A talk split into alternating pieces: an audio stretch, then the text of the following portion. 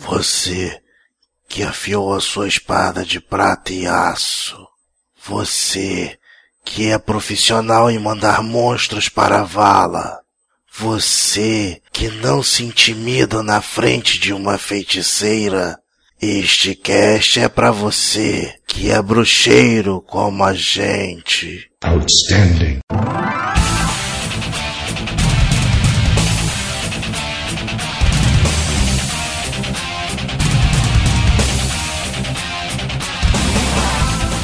Diego Ferreira. É, em português seria André Sapão ou em polonês Andrzej Sapowski. Diogo Moura. Escuta Scooby-Doo e seu peru pra todo lado, mas.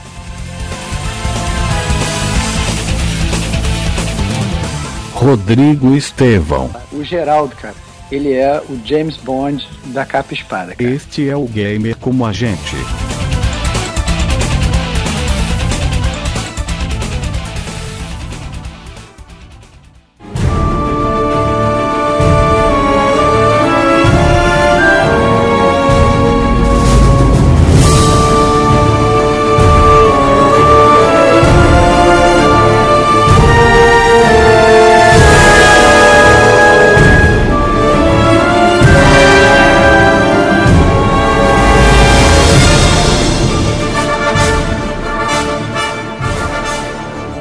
Amigos gamers, bem-vindos a mais um episódio do Gamer Como a Gente. Eu sou o Diego Ferreira e hoje vamos falar sobre The Witcher 3, né? Talvez o melhor jogo desse ano, né? Tô aqui hoje com o Diogo Moura Boa noite, nintendistas.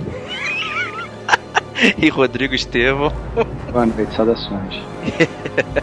E vamos arrepiar tudo com a saga do bruxeiro, né? É um jogo que tá disputando altas honrarias, né? A gente tem esse ano Metal Gear 5, temos o Batman, vamos ter Star Wars Battlefront no final do, meio do ano, né? Então aí é um, tá um ano bem competitivo pro Witcher aí, né? O, o, o que, que vocês acham aí? Será que ele é ou não é o do ano? All too easy. Não sei se vocês conheciam o jogo ou o nosso querido Geralt, né? Mas ele era um derivado de um livro, né? Polonês lá de um autor cujo nome é impronunciável. Vou tentar aqui, né? Acho que é, é em português seria André Sapão ou em polonês Andrzej Sapowski. É parente do MC Sapão. Eita, nós. Ele começou com uma história, né? Era um conto lá em 1986 que ele queria participar de um concurso de contos e de fantasia e ficção científica e acabou que ele escreveu uma parada muito interessante e foi um sucesso de crítico e público, né? E seria o grande expoente literário da Polônia, né? Muito, muito antes do jogo vir a surgir, né? O bruxeiro já tinha aparecido no universo, né? Eu até tive a oportunidade de ler o livro, né? Acho que o Diogão também, né, Diogão? Você começou a ler aí também. A gente gostou bastante aí do livro. Fala um pouquinho do livro aí, Diogão. Você achou aí? Olha, cara, eu achei o livro bem bacana. Ele é bem rápido de ler porque ele, ele é dividido em vários contos, né? E como o Diego me falou, tem muito, muita incidência de contos de fada, né? Assim, então ele usa muito uh, contos que já existem pra dar o pano de fundo dos, dos novos contos, né? Eu achei isso bem interessante. Bem legal mesmo, bem legal. O Estevão, tu chegou a ler? Tem interesse? em- Não, inclusive conhecer? assim, eu já, eu já estou com o livro em minha posse para ler, Os livros digitais, você quer dizer? livros digitais, livro, mas. eu- livro pirata? Ninguém escapa do pirata alma negra. Não, claro que não, cara. Eu não, eu, gamers don't do drugs, cara. Pega no Então- pulo mais uma vez. Cara, que absurdo, cara. Que acusação atroz, cara. Que absurdo. É, só que eu ainda tô com outros livros no pipeline pra ler e presumo que eu devo fazer a overdose de Witcher em breve. Assim, Os ga Só. gamer que é gamer, cara, gamer como a gente, ele tem que ler livros pra apurar sua cultura. Infelizmente, no entanto, né, o nosso querido André Sapão não, não curte, né, é o que o pessoal da CD Projekt fez com, com a obra dele. Ele acredita que os videogames são uma arte inferior. Ele não É. curte videogame, né, cara? Ele é daquela galera que acha que o que o que nego mata gente no cinema porque tava jogando Doom antes, né? Eu me Muito pergunto por que, que ele vendeu os direitos, então, cara. É dinheiro é dinheiro, né? Dinheiro é É dinheiro. isso aí, cara. cara, Ou seja, dinheiro é ele é literalmente o grande puto pago, cara. acredita, acredita que os videogames são o mal do mundo e mesmo assim vende o direito do livro dele pra virar videogame. Caraca, sapão é assim, cara, o olho maior que a barriga. E né, tem até um caso engraçado, né, que o Obama foi lá na Polônia E aí o primeiro-ministro presenteou ele com uma cópia do jogo Witcher 2 e não com um livro, né, cara? Que ele acredita ser melhor, né? E tomou na cara aí que o jogo é melhor do que a obra no que ele é baseada, né? Então, mas eu acho que vale a pena conferir o, o livro também, dar um, um bom pano de fundo, pelo menos para você entender um pouco das motivações dos personagens, conhecer um pouquinho mais a fundo. Mas na verdade são obras mutuamente excludentes e até o próprio autor fala que ele que decide o futuro dos personagens e não a CD Projekt Red, né? Então, como a gente fala de games, o que vale é a saga do bruxeiro nos games. Então, foda-se você, André Sapão. O papo tem que ser reto. Se for torto, é com vocês mesmo, tá ligado? Fica na tua aí. Cara, eu vou, eu vou te falar, cara, que eu acho estranho a forma que a CD Projekt muda o destino dos personagens de uma pessoa. Personagens que não são nem deles, né, cara? Mas isso daí já é assunto pra depois. É, bom. Mas eu acho, eu acho assim, mas eu acho interessante que eles tentam pelo menos fazer uma, uma ligação mínima com os livros, assim. Eu, eu- como vocês estavam falando, eu não cheguei a ler os livros ainda, mas eu sei, por exemplo, que tem uma personagem do, do livro que é lésbica, né? Uma personagem assim, relativamente importante no livro. Né? E aí durante o jogo rola meio que assim, o player adentrar por esse, esse caminho, você pode, entendeu? Você pode, né? é, tem uma, uma opção dessas para você escolher. Então seria na verdade uma, uma, uma, uma- coisa interessante, uma ligação interessante e seria como um Easter egg para quem na verdade já leu o livro, né? Então é isso é eu acho que é uma, uma jogada legal da, da, da CD Projekt Red porque é, apesar de ter uma criatividade horrível para criar o nome do estúdio, né? Parece que pegaram três palavras randômicas e juntaram. É, tiveram O uma projeto é com K. é, não, tiveram, tiveram uma criatividade legal no sentido de pegar coisas do livro e botar no jogo, não fazer uma coisa que é assim, só o livro transcorrido, mas também não é uma coisa que não tem nada a ver, né? Então eles, eles põem realmente algumas, algumas informações pra galera que já leu, assim, então eu acho essa parte interessante. É bem legal realmente quando depois que você já, já leu o livro, algum livro dele, e você vê uma referência dentro do jogo, cara. É sempre você percebe que o personagem realmente tem um passado, entendeu? Isso é muito bacana mesmo. Também quem não lê o livro e, e joga também não fica tão perdido assim é, no meio do jogo. Até porque o Witcher 3 foi o, é, o jogo onde as pessoas conheceram a franquia de forma geral, né? Pouca gente jogou Witcher 1, né? Muito pouca gente, é, que só tinha para PC, né? É, Witcher 2 já saiu exclusivo pro, pro Xbox, então um pouco mais de pessoas é, conseguiram jogar aí e tal. Cara. Hã? O quê? Não, nada, nada, nada. Você tá me zoando, safado? Não, não, não, não, não. Não, tô brincando, tô brincando. Tô só, Eu- tô só alimentando um pouco de, de, de, de console wars aqui. Tá ok, tá certo. Sem invejinha, cara, que no PS4 não tinha, no PS3 não tinha jogo bom assim. Com invejinha. Eu cheguei a jogar um pouquinho do Witcher 2, tipo, até o final, assim. Tipo, até o final. Joguei um pouquinho, tipo, até o final, fiz todas as sidequests. Todos os sidequests. É um jogo muito menor do que o Witcher 3. Muito menor. Tem. é, não, é- não tem toda essa, essa coisa de mundo aberto. E a história é bem mais, bem mais local, né? Não é tão. Não se passa em vários lugares assim. Que você pode trafegar entre eles, né? Então.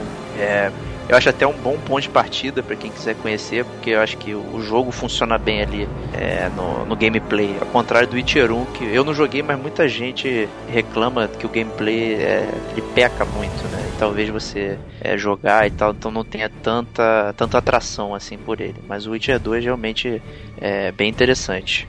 Vale a pena aí conferir quem não conferiu aí. Mas o Witcher 3 chegou aí pra quebrar e o Dragon Age, eu diria, né? Porque ficou toda aquela. O Dragon Age saiu no ano passado, no final, né? E, e aí tava aquela lutinha, né? Quem, qual, qual que vai ser o melhor de mundo aberto, de, de capa espada, coisa de idade média, né? Uma Dragon Age não é uma bomba.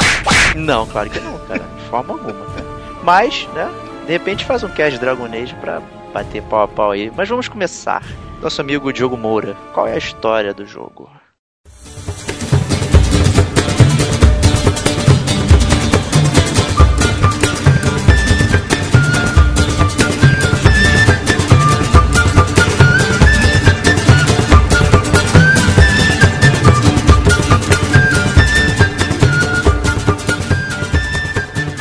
Pô, eu de novo?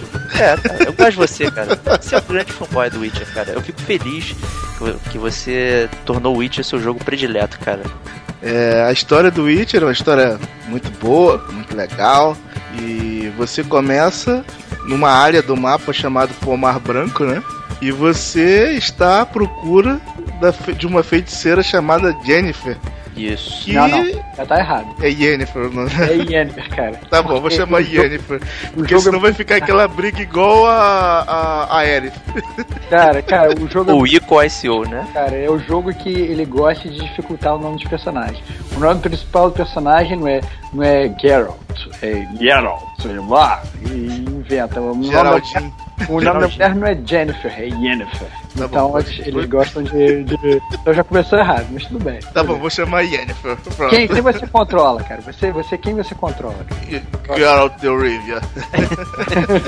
É, então você, você é o famoso bruxeiro Geralt de Rivia. e você está lá atrás da poderosa feiticeira Yennefer. Agora não me pede pra falar o sobrenome dela que é quase impossível, né? Vengerberg. Pomar Branco é como se fosse o tutorial do Witcher, né?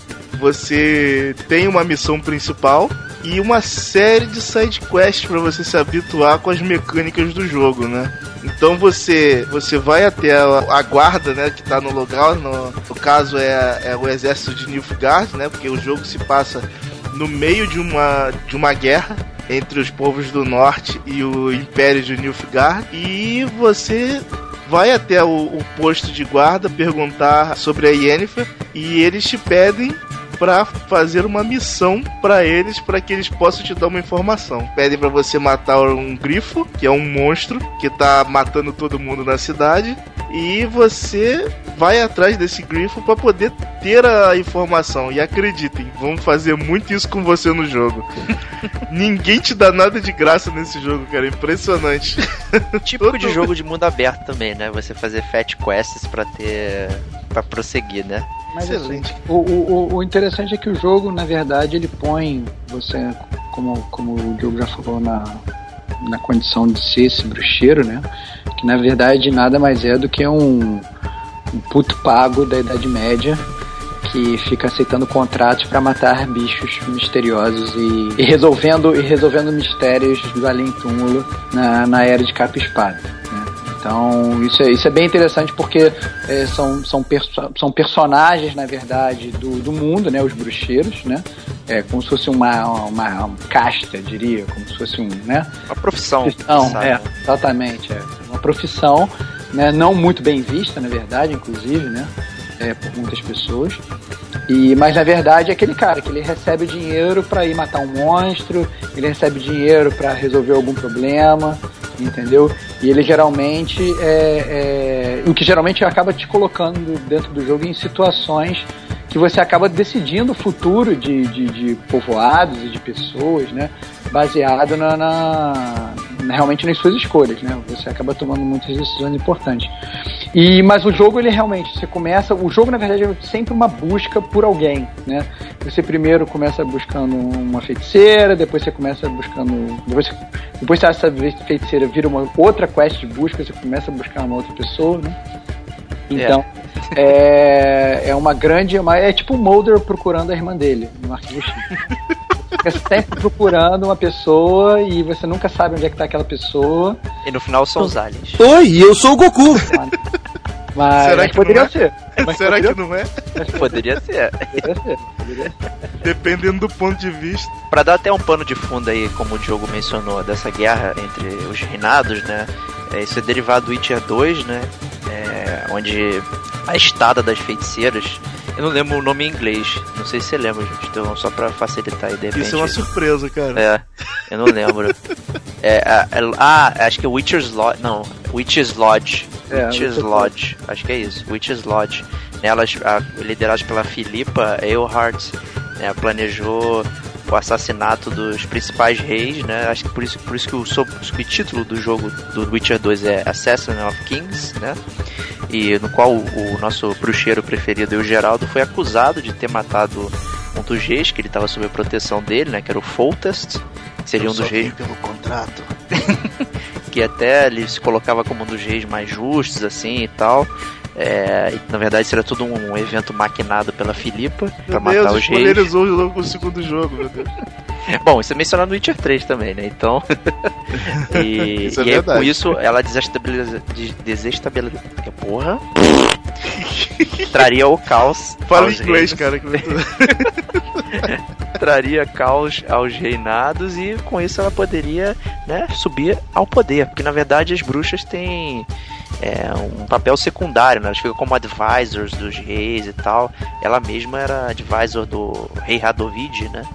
E tal, que, que não gosta muito dela, inclusive, né? Esse basicamente é o pano de fundo do, do Witcher 3, né? O Geraldo já chega no meio dessa confusão, da, da guerra entre os entre esses reinados, né? Você tem principalmente no Pomar Branco você já tem a presença inicial do pessoal de Nilfgaard, né? E você acaba interagindo ali, já tem esse início, até que, obviamente, por mais que, como o Estevão até explicou, o bruxeiro ele é uma profissão né, de matar monstros e tal, e no final o Geraldo tá sempre metido nas confusões imperiais e tal, né? Então isso é muito, muito curioso, né? E até porque faz um pouco de sentido, né? Porque a gente acaba descobrindo, né, que, que a Ciri, que, é a, que seria a busca principal do jogo, né? Ela é filha lá de um dos reis, né? Então você acaba tendo se metendo de qualquer forma, né? Nessa, nessa confusão. Se fosse uma história da sessão da tarde, né? Seria altas confusões na, na Idade Média aí, com certeza. Pensei que seria férias frustradas. É, o Witcher nunca entra de férias, né? Tô sempre precisando de dinheiro. Tô sempre precisando de dinheiro. Ele sempre tá duro fazendo um montão de coisa, né? Isso aí, cara. Mas aí, o Estevão, você que é o, que é o cara aí que. Fala mais um pouquinho do, do Geraldo, assim. Que, que tipo de personagem que ele é?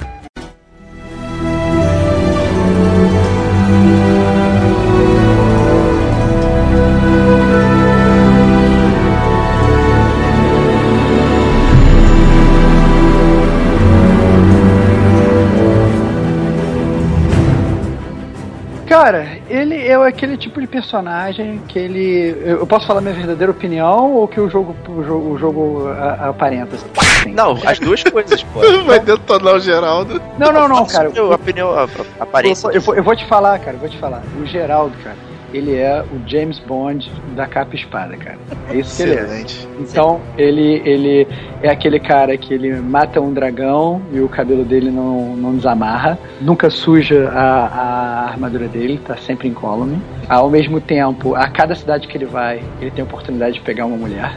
Então ele Excelente, tá sempre traçando todas aquelas camponesas. Só que é ao contrário do, do, do James Bond, na verdade, que responde pro MI6, né? Ele, na verdade, parece fazer justiça com as próprias mãos. Tendo que se ausentar de todos esses. É, é, Tem que ser um elemento imparcial, né? é, tendo que ser um elemento imparcial da sociedade, todas as decisões dele aparentemente impactam politicagens da, da Idade Média. Então, mas eu diria que é isso, sim. É um personagem muito interessante, entendeu? Eu acho que a construção do personagem é uma construção profunda. Você tem realmente um background, é, obviamente construído nas séries anteriores, mas que mesmo não tendo jogado Witcher 1 e Witcher 2, você consegue bem sacar o personagem entendeu? Você aos poucos vai compreendendo a história, então jogar o Witcher 1 e Witcher 2 com certeza seria bom, mas não é fundamental. E, e é Compre o realmente. Xbox assim- 360, ô, Estevão. Não, que isso, cara. Não compre lixo, não. Mas. Pô, vem no saco preto.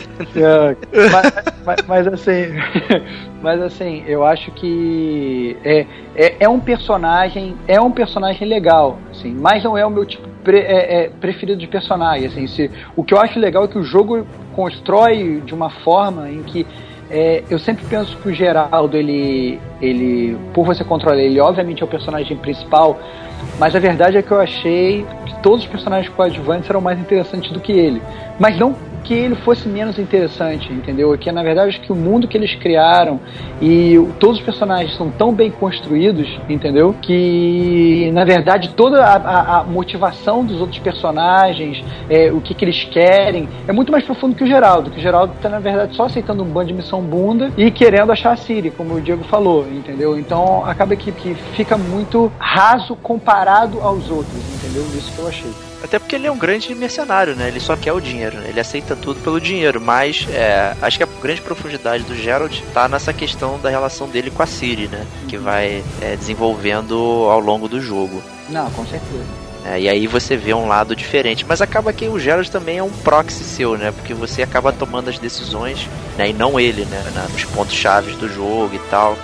Então é meio que você também. Acho que talvez por isso que ele fique um personagem meio flutuando assim na, na história. Porque ele acaba sendo representativo do, do, do player, mas ao mesmo tempo ele é um personagem dentro daquele mundo que, que, que vive, tem, uma, tem, a, tem a, sua, a sua vida lá, né? Então é, é um pouco Pode difícil. ser tanto personagem certinho como pode ser o Gerald Safadão.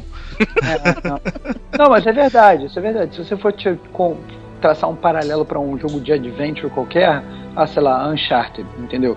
Não importa o que você faça no jogo, o Nathan Drake vai ter a personalidade dele, né? Isso. Mas como você mesmo falou, como é, um, é um jogo de RPG bem ambientado, então você realmente constrói o personagem da maneira que você quiser, né? Então, olhando por essa ótica, eu acho que a sua análise está perfeita, né? É, mas, assim, se você realmente quiser, estiver esperando por um personagem que já está construído do zero, né? é, talvez não seja o caso. Entendi, é verdade. Eu, é. E acho que eu até já acho, eu já acho que nesse sentido ele não é tão vazio assim, porque você acaba percebendo durante o jogo que o, o, Ge- o Gerald ele tem como se fosse um código particular dele, né? Sim, exato. E ele sempre fica alegando que é o código dos bruxos. Como, por exemplo, não se meter em nenhum dos lados da guerra, É, claro, né? ou não matar, não, não matar humanos, né? Não ser assassino de aluguel, né? E... Nada disso ele faz no jogo. Não, mas, é, é, mas exatamente, assim, ele, te- ele fala que ele tem o código. Ah, não, um bruxeiro tem sempre que ser pago. Aí chega lá no final, em todas as missões você pode falar, não, não quero receber dinheiro não. Ou seja, entendeu? É um código que não, não né, fica, fica estranho, né? No- assim, se você for levar a, a ferro e fogo o, o código e tal que ele, que, ele, que ele fala, você teria realmente que pegar dinheiro e pedir dinheiro por tudo, mas na verdade você não é, não é obrigado a pedir e a pegar, né? Então, assim, mas eu entendo assim, mas eu não tô. Mas, mas deixa, eu- deixa eu só me corrigir. Eu não falei que de modo algum que o Geralt é, é, é raso. Eu falei que ele é raso em comparação aos outros. Porque os, pelos outros personagens você não decide, né? Os outros personagens já estão construídos e são eles que, na verdade, que ambientam a história à sua volta. É, e por eles serem tão bem construídos, pelo enredo do jogo ser um enredo tão fantástico, entendeu? Talvez, em comparação, assim, o Geralt pareça um pouco mais raso que os outros, mas eu acho que a, a observação do Diego foi perfeita no caso. Talvez ele seja mais raso, na verdade, porque é, ele deixa essa escolha pro player, né? Ele não, né? Então talvez eu seja uma pessoa rasa. Não. É. Não, é, mas, mas a grande verdade é que é isso, né? É, é, ele deixa muito aberto. Então, to- toda, toda, toda cena do jogo em que o Geralt vai falar alguma coisa, é você que escolhe o que ele vai falar, né? A, toda a psicologia do personagem é aberta para ser a sua psicologia, não uma psicologia imposta pelo cara que criou o jogo. É, Ele, eu acho que ele, tá, ele é um misto do- da, daquelas coisas tipo, de blank slate, tipo o, é, o Skyrim, né? Que você cria um personagem que não tem nada, apesar de você escolher algumas falas ao longo do jogo, não tem impacto nenhum, nem nada, é só realmente um proxy do seu, né? E você tem Dragon Age, né? Que na verdade é o, o personagem ao contrário do Dragon Age 1 que você jogou, né, Estevão? Ele, o personagem principal tem fala, tem um background assim muito raso, mas na verdade não desenvolve a personalidade muito do, do- daquela pessoa que você está controlando. Realmente é sobre o mundo, né? E aí acho que a diferenciação é que o Gerald tem um background passado já que as pessoas conhecem, que, que, que tudo faz sentido. Então ele não é um blank slate nem é um- algo que você não pode desenvolver mais pra frente. Na verdade ele está em constante desenvolvimento, né? Mas é que as motivações dele não são tão absurdas em comparação aos outros personagens, né? Como você até mencionou. Eu acho que até os outros bruxos percebem isso nele, né? Uhum. O Diogão aí que gosta da, dessa divisão das escolas de bruxa aí, o que, que você pode comentar aí? Excelente, cara. Eu posso comentar, assim, eu não tenho um conhecimento muito profundo sobre as escolas de bruxo, né? Ah, ah, Você mas tem Grifinória, né? Tem... é bem por aí, né? O que a gente sabe é que tem uma escola do bruxo que ela foi meio que pervertida, né, no- na sua missão, que é a escola do gato, né? Que os, os bruxos são bem mais puto pago do que os outros, né? Eles fazem qualquer coisa realmente, inclusive assassinar pessoas, assim, no caso. E as, as escolas de bruxo, elas estão em decadência, né, cara? Que dá a entender no jogo é que eles existiam desde o início dos tempos, né? Desde que os, os monstros começaram a habitar o, o mundo, né? Depois da primeira convergência. E, e só que nos últimos tempos eles vêm diminuindo muito de número, né? Inclusive a escola de- do lobo lá, ela não tem mais nenhum bruxo novo, né? Ela acabou com a escola, né? Praticamente. É, mas, é, bom, você acha que eu ia falar um spoiler aqui, então não vou falar. Não, cara, fica quieto agora não. Fica quieto. Não é agora. Eles dão meio que é meio a entender no jogo que toda, na verdade, essa profissão de bruxeiros é uma, é uma profissão meio que em decadência, né? Entendeu? Tem, tem inclusive uma side quest no jogo, se não me engano, é side quest, não faz parte da main quest, que você encontra um cara que era que fazia parte de uma escola dessas e o cara meio que largou pra ser mercador, né? É. E- então assim, é... Tá ganhando muito mais, né? tá ganhando muito mais dinheiro, exatamente, óbvio, óbvio. Ele vende inclusive espadas de bruxo pra você. É. Sacanagem. E- e- Então, assim, eu acho que isso é, é, é- é interessante, é uma inter... é porque, assim, é, como eu falei, assim, o, o- todo o universo é muito bem criado, então tudo tem uma história, entendeu? E, obviamente, você pode se aprofundar nos ramos de- da história à medida que você vai fazendo side quest, vai conversando com as pessoas no mundo, entendeu? Obviamente, se você quiser sair correndo, não, não perceber nada disso, você pode também. Mas aí você vai estar perdendo a grande graça do jogo, né? Que é viver todo o universo.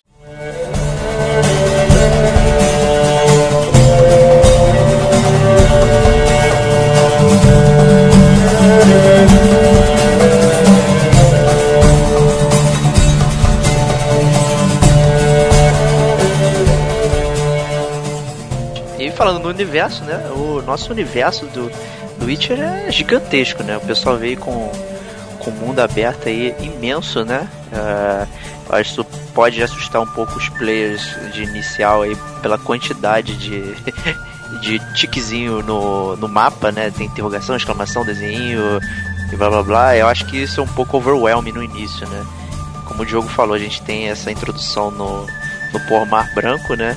E, e depois o mundo se abre com mais três regiões, né? Você tem Velen, é, Novigrad e as ilhas de Skellig, cada uma com seu mapa imenso, cidades, vilarejos, castelos e, e esse é, é, dá pra ficar bem assoberbado no jogo, né? E assim, você, você realmente tem muita coisa pra fazer, né? E não é que nem esses jogos que você, sei lá, vai jogar Red Dead Redemption. Aí você tem um mapa realmente incrível e, na verdade, com nada pra se fazer, né?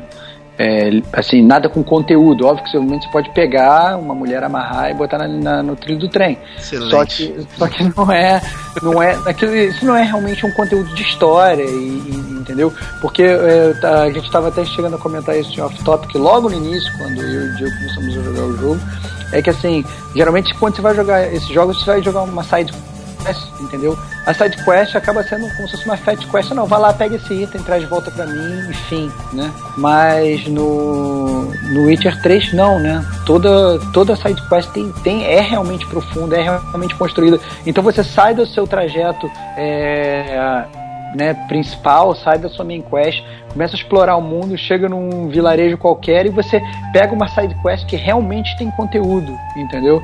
E realmente é, é- é- te deixa cada vez mais imerso no mundo. Então, eu acho que o grande mérito do Witcher 3 é esse, é imersão, é você você se sente parte daquele mundo porque é um mundo que tem tanta coisa para fazer como a vida real, né? Não é qualquer cada pessoa no mundo tem uma história, né? Então é, é, é mais ou menos isso que, o, que eu acho que a CD Projekt Red tentou botar no jogo.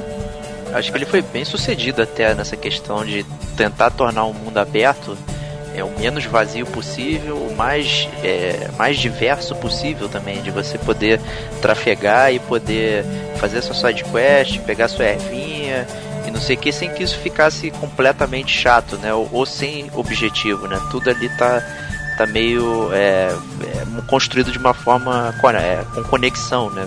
Às vezes você faz uma side quest que pode alterar o rumo de um vilarejo, o vilarejo pode vir a ser destruído, ou, ou enfim, ou um vilarejo que está destruído, você ir lá e trazer as pessoas de volta, e aí com isso traz comércio, e aí as pessoas começam a vender, de repente tem um, um armeiro lá que vai te fabricar uma espada interessante, então todas essas coisas elas vão fluindo naturalmente durante o jogo e assim, não, não é de, cara, não, sabe, não tem side quest, ah, essa aqui eu não vou fazer porque é muito chato. A gente nunca sabe o que vai acontecer na side quest, essa que é, que é a parada, né, do é, isso, isso daí eu acho que é o grande ponto, né, de tudo, né? Você vai falar, ah, não tem, tem side quests, eh, todas são muito interessantes? Não, tem algumas que são bem simples. Mas como você nunca sabe o qual, é, qual vai ser a simples e qual vai ser a elaborada, Exato. você acaba correndo atrás de todo ponto de interrogação que você vê no mapa, cara.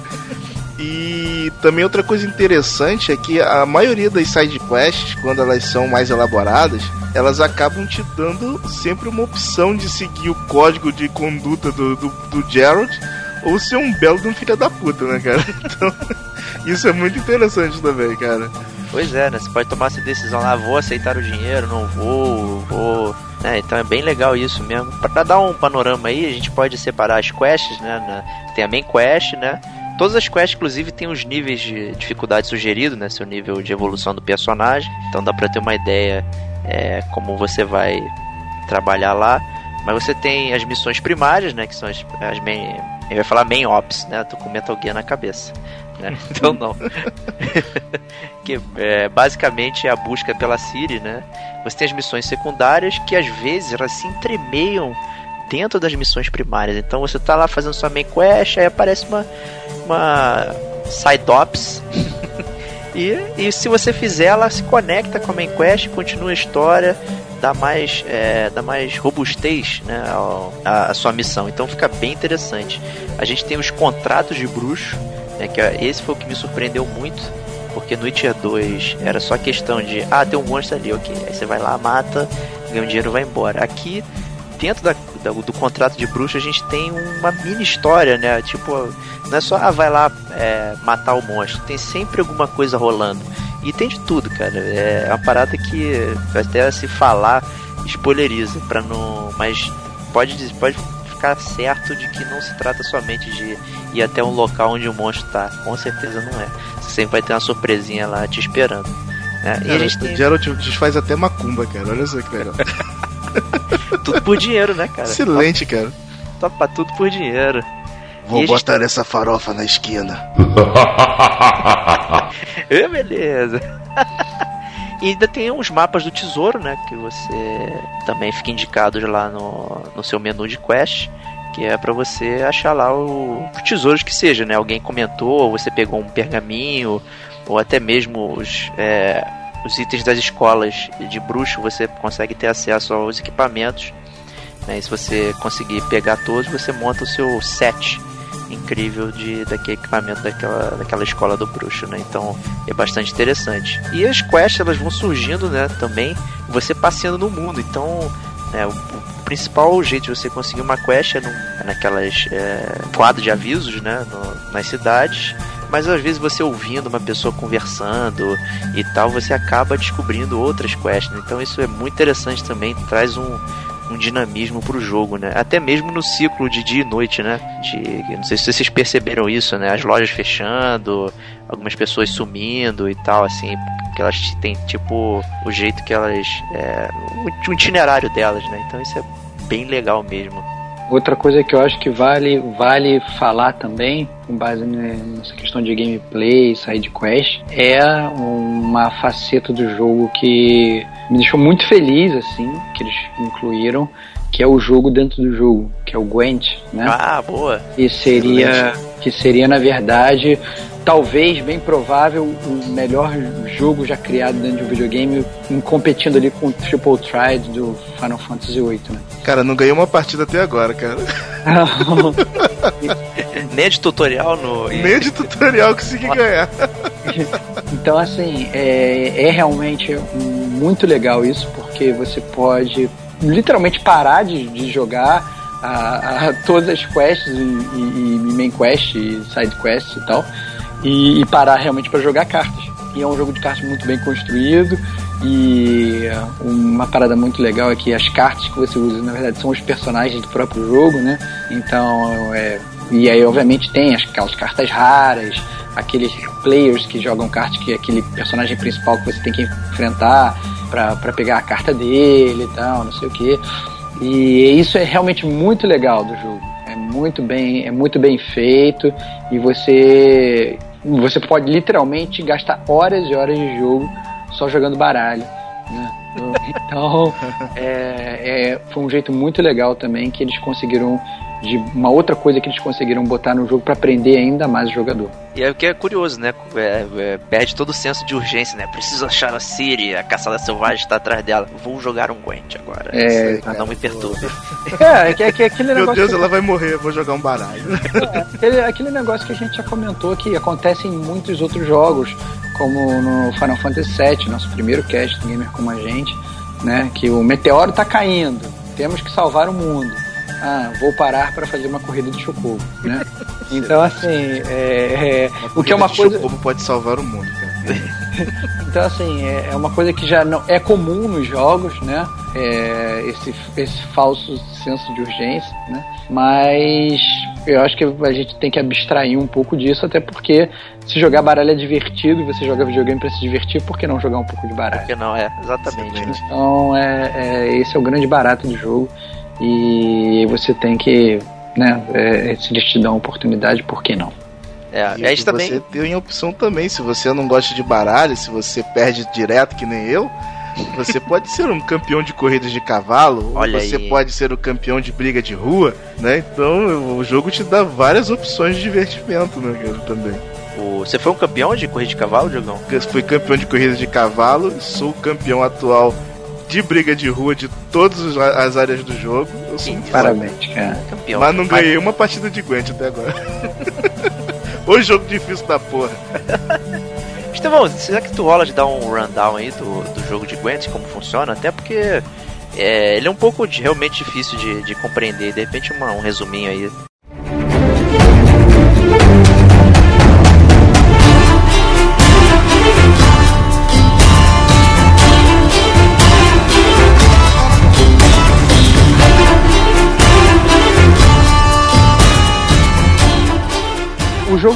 Gwent é bem simples, né? Ele põe um, um exército contra um outro exército, né?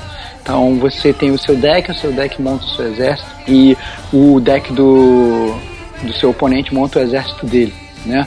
O jogo tem essencialmente quatro decks diferentes, né? É, cada um com sua carta. À medida que você vai andando no jogo normal, você vai colecionando cartas. Essas cartas você pode ganhar de vários modos. É, você pode comprar elas é, com em instalagens e tal, ou você pode ganhar jogando o jogo, né? Então, geralmente, quando você ganha uma partida de Gwent, você ganha uma carta pro seu deck, né? Que nem, nem, geral, nem sempre é do, do deck que você usa. Qual é o, qual é o ponto do Gwent? O, o, o jogo ele se dá numa, num, obviamente, numa mesa, né? É, onde a mesa é dividida em seis faixas. Três faixas para o seu oponente e três faixas para você, né? E sempre que você joga uma carta, essa carta tem uma numeração, que é o número de pontos, né? Então, é, no final das contas, quem conseguir fazer mais pontos ganha o round. Na verdade, o que acontece é uma construção melhor de três, né? É, então, quem conseguir ganhar dois rounds, né? Levou. le- levou o jogo. Então é, você tem que ter um bom conhecimento do seu deck para saber até inclusive quando que você deve, ah não, esse round eu vou aceitar perder e vou garantir essas outras minhas cartas aqui para levar o segundo e o terceiro, por exemplo, considerando que você leva o primeiro. Ou então você pensar, ah, não, vou me garantir levando o primeiro round e depois eu vou tentar forçar o cara a jogar as melhores cartas dele no segundo round para no terceiro round eu conseguir vencer o jogo. Então cada, cada, cada jogo tem uma estratégia, depende muitas vezes do deck do personagem que você está enfrentando. Porque os decks são muito diferentes. Então tem decks que eles.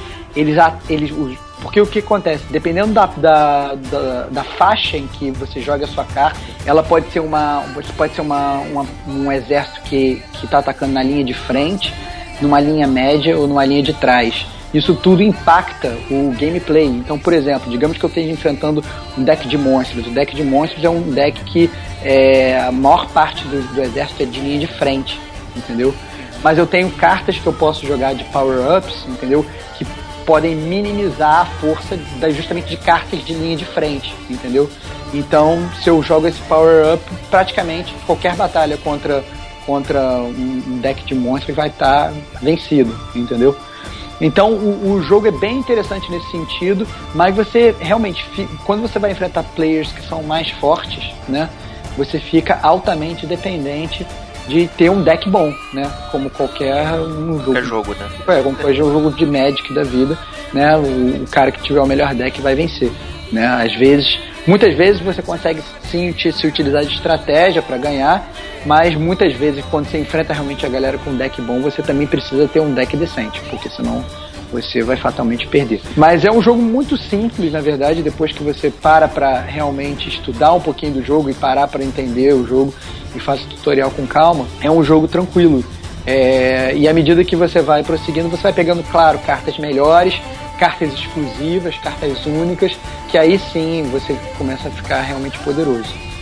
E... Mas é um jogo que merece ser jogado. Como eu falei, eu sempre fui um fã de Triple Triad, que é o do Final Fantasy VIII, sempre fui, e nunca achei que nenhum outro jogo desse videogame é, é, tivesse trazido um jogo de cartas tão legal quanto o Triple Triad. E aí veio o Gwent aí pra até muitas vezes eu penso que até o Gwent é melhor, assim, os embates foram mais épicos, eu diria. Ele Falta enfrentar ele inimigos humanos. Né? também, né, cara? É, eu acho que realmente, exatamente. Eu acho que, que a grande, grande coisa que faltou é, seria você poder fazer um multiplayer online contra as outras pessoas, né? Isso eu acho que, é, que, é, que é, seria muito legal, entendeu? Você enfrentar o deck de outro Geraldo, né? De outro lugar do mundo comandar ele totalmente. Isso é uma coisa que eu fiquei triste que não tinha, essa parte online. Mas de qualquer forma, o próprio computador, ele, ele posa um, um grande desafio para você, não é? Tem realmente algumas batalhas que, de, de Gwent que são realmente difíceis. E, e, e, vale a pena, assim. Eu sou um, sou um grande amante do jogo, sou um grande amante de, de, dessa faceta do gameplay e recomendo a todos cair dentro isso aí. Meu Bom, sonho era jogar uma dinamite lá dentro de Passiflora, cara. Puta que pariu. É isso. aí você tá no jogo errado, né? Tá misturando. Pois é, cara, não tem. Mas, ó, uma, falando de dificuldade, né? Uma coisa assim, até que algumas pessoas sentiram a barreira foi a questão do, da própria evolução do personagem, né? Como entender é, o que, que o, o Gerald pode fazer, como evoluir ele, é, e tal. Diogão, você teve essa dificuldade aí de, de evoluir, essa evolução? Evoluir? É, evoluir, entender como é que funciona o, a jogabilidade de fato, como jogar o jogo. Bom, meus caros amiguinhos, eu realmente tive uma certa dificuldade no início, assim, não vou negar isso, falar que eu sou foda. Sou foda, mas no início não era, né? É, foi um pouco de. A gente tá meio que acostumado a. Ah, a gente evolui o personagem e ele fica forte, né?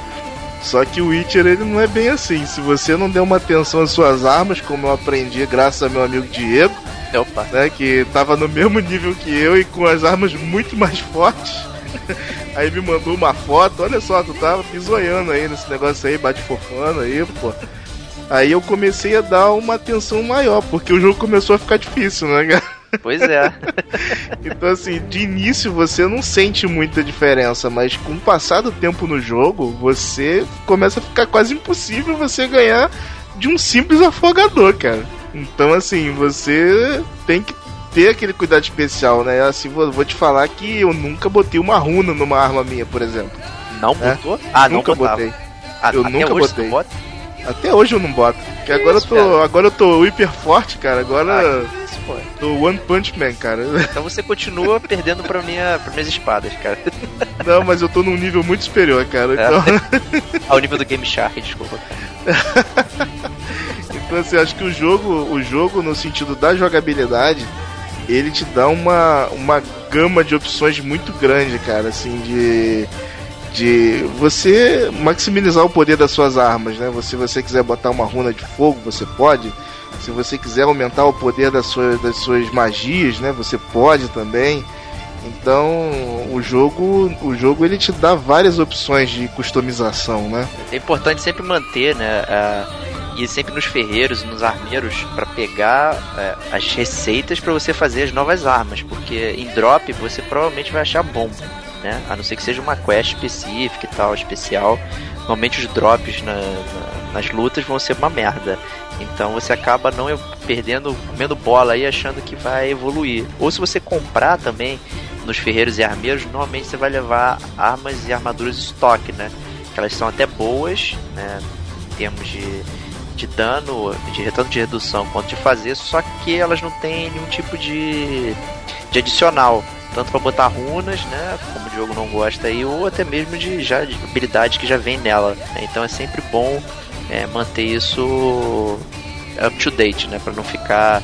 Que às vezes você tá no nível recomendado da, da história, mas você tá sofrendo pra matar um inimigo e tal, né? E é um pouco complicado, né? E tudo isso custa muita grana, né? E por isso que é, a economia ela acaba funcionando. Você acaba não ficando milionário, mas é, tudo você consegue reverter depois ah, pra você usar aí, né? Mas assim, a gente jogava no Easy, né, cara? Quero saber, eu quero saber de Rodrigo Estevam, grande dominador da Marcha da Morte, Isso aí. Qual é o tipo de customização que ele usava na arma dele. Estevão, você botava runa na sua arma? Como é que você fazia? Cara, se você não botar, principalmente no início do jogo, é impossível de você vencer. Na verdade, no início do jogo você nem tem muita possibilidade de botar as runas, né? É, isso acaba sendo meio que desbloqueado naturalmente a partir mais ou menos de um terço do jogo. Então. Mas realmente, jogar na Marca da Morte é um, eu diria que é um, um desafio maior do que jogar nas, outras dificuldades. Assim, realmente faz uma diferença. Principalmente, eu diria, nas primeiras 5 horas de jogo, né? A partir do momento que você começa a evoluir seu personagem, compreende melhor como é que o jogo funciona, e passa a evoluir a sua arma, passa a conseguir pegar um set de bruxos para poder melhorar a sua armadura, aí o jogo já começa, essa, essa curva de dificuldade já começa a abrandar e o jogo começa a se tornar bem mais fácil. Eu diria que a grande dificuldade do Marcha da Morte é o início. Mas, obviamente, é, é, quando você vai enfrentar um inimigo de nível alto, você fica realmente muito dependente é, de tudo, não só das armas, mas como também de utilizar as suas magias, entendeu? Não existe aquele negócio de só sair apertando o quadrado alucinadamente para fatiar todos os inimigos e sair como um grande campeão. É, mesmo um level, mesmo estando com level alto, se você for enfrentar 4, 5 afogadores só tentando apertar quadrado, você vai morrer. Isso é a grande verdade. Dark então, Souls, vira Dark Souls o jogo. Dark Souls Assim, não, eu, eu acho que assim, não, não chega a ser tão Dark Souls, porque a verdade é que o, o combate do Witcher não é um combate tão técnico quanto o do Dark Souls. Né? Eu acho o Dark Souls um dos melhores combates já feitos em jogos de videogame. Você realmente tem que defender, tem que, tem que atacar de uma forma muito mais paciente, eu diria. Né? Você tem que abusar mais da paciência no Dark Souls, porque se você não tiver paciência, você fatalmente vai morrer. Já no Witcher, ele, mesmo na Marca da Morte, ele te dá uma, uma, uma janela para você dar aquela porradinha a mais, entendeu? Pra você ter- cair um pouco mais em cima do, de Button Masher, mas obviamente na Marcha da Morte é, é- essa janela é muito menor. É isso que eu quero dizer. Então você tem que, tem que ser mais cauteloso e você não vai encontrar 5, 6 inimigos, você, o ideal é que você não, não caia dentro de cima. né? Entendeu? De cara. Então. É, Você tem que pensar mais numa estratégia. é, você tem que pensar mais numa estratégia. Então você, você, assim, você tem que ter um bom conhecimento das armas que você tem, entendeu? Você quando você vai evoluir o seu personagem, você para realmente para pensar nos skills que você vai evoluir, entendeu? Ah, evoluir, vou evoluir o Igni, que é a minha magia de fogo. Ah, não, eu vou evoluir aquela minha, o meu Jedi Mind Trick, entendeu? Que você consegue controlar a mente dos inimigos. Então, assim, é, às vezes é, você realmente tem que pensar e moldar o seu estilo de jogo é, a partir daí. Entendeu? Ah, eu vou botar um set de, de, de equipamento que o meu personagem vai ser mais ágil, e aí por conta disso eu vou ter que ser mais dependente da minha esquiva. Ou não, vou botar um set que o meu personagem vai ser mais pesado, minha defesa vai ser maior, e eu posso realmente aguentar levar alguns socos e ainda assim sobreviver, mas eu vou ser mais pesadão. Então assim, isso tudo o jogo ele te ele te apresenta de uma forma muito legal quando você joga na Marcha da Morte, porque porque ele é, é, ele te apresenta de uma forma que se você não aprender, você morre. É a marcha da morte, né? Mas É. aí, em compensação, você acaba usando todo o aparato do jogo, né? É, Pra exatamente. te ajudar, né? Tudo que o jogo tem a oferecer também, É, exatamente, você acaba usando, foi esse negócio que o, que, o, que o Diogo falou. Ah não, o Diogo já zerou o jogo, né? É, tá- continua vivendo o mundo do Witcher, mas nunca botou uma runa numa arma. Entendeu? Eu possivelmente diria, porque eu já comecei direto jogando a Marcha da Morte, se eu não tivesse botado uma runa, eu provavelmente não teria terminado o jogo, né? Então Ah, e é. não é só isso, né, também, né? Jogando no modo normal, eu zerei o jogo sem usar um elixir sequer, cara. Tipo, isso, eu, eu usava aqueles elixirs, por, é, por exemplo, o óleo espectral, pra lutar contra o espectro. Mas aquele tipo de elixir que você faz que te dá outras habilidades, né, eu não usei nenhum. Apesar de fazer um monte, eu nunca usei eles, entendeu? Entendi. É, você, você no- nos níveis normais, você não tem a dificuldade que você é, que você chegue ao ponto de falar, não, eu tenho que usar esse elixir porque senão eu vou morrer, entendeu? Entendi. Você não, não tem isso. Acho que só a marcha da morte mesmo proporciona isso pra gente, cara. Não, e outra coisa importante que eu acho da Marcha da Morte é que, assim, no, no jogo normal, se eu não me engano, corrijam-me vocês, se você ficar parado ou andando no mapa, assim, a sua energia ela recarrega. É, na Marcha da Morte não, né? Na verdade, recarrega meditando, né? Não andando por aí. É, é, então, mas na Marcha da Morte não. Você pode meditar o quanto você quiser, é que nem a vida real. Tomou um tiro, medita aí que o que vai acontecer com você vai ser morrer. Então, assim, é, é, você realmente tem, você fica dependente, principalmente no início do jogo, né? Você fica realmente dependente desses itens de cura, entendeu? E dessas coisas. E às vezes você, você joga de uma forma mais cautelosa, mais prudente. Né? Exato, é. E aí até dá pra gente desdobrar um pouquinho pra falar dos sistemas, né? Que o, o Geralt, ele, ao evoluir, você pode é, passar por três pontos específicos da- das habilidades nele. Você tem as habilidades de espada, né? Então elas vão melhorar o seu floreio ao atacar.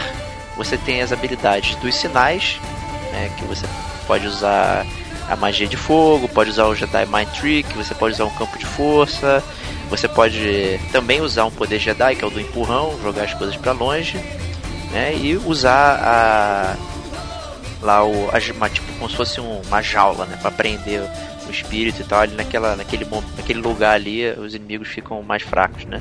E você tem a parte da alquimia, né, que é para evoluir a questão é, das poções que ele toma, né, que é, é, é básico da profissão do, do bruxeiro, né? Ele se torna um bruxeiro por ser um mutante, por ele ter tomado poções que transformaram o corpo dele em outra coisa. Então você acaba evoluindo isso também.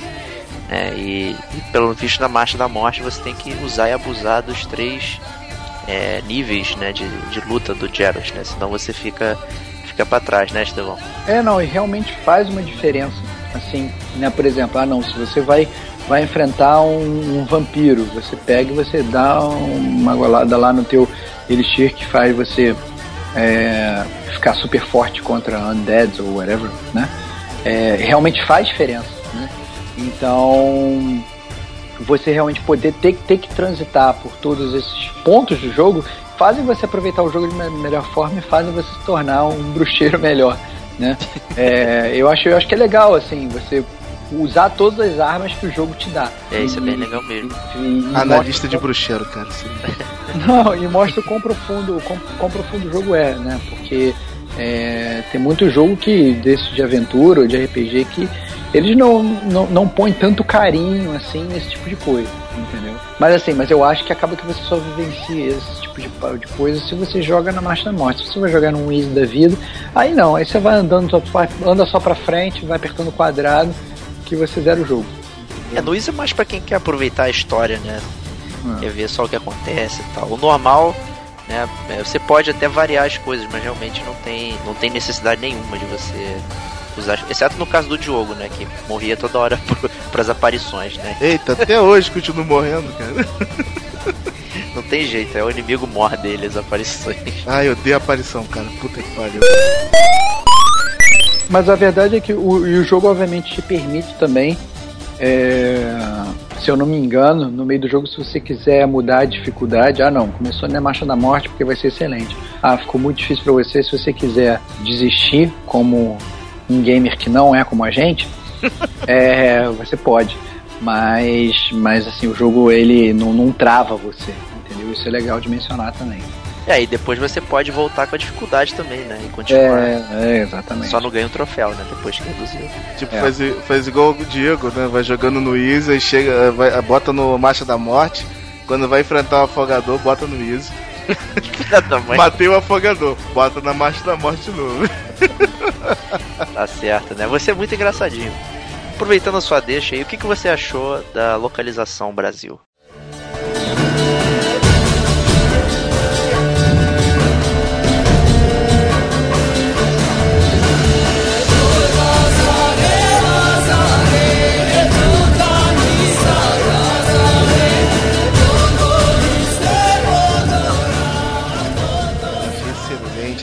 Localização Brasil, cara. É, a, a- dublagem foi muito bem feita, né? Alguns personagens até questionáveis, a gente tudo bem, a gente escuta Scooby-Doo e seu peru pra todo lado, mas Use-me, abuse-me, sempre pronto para o abate.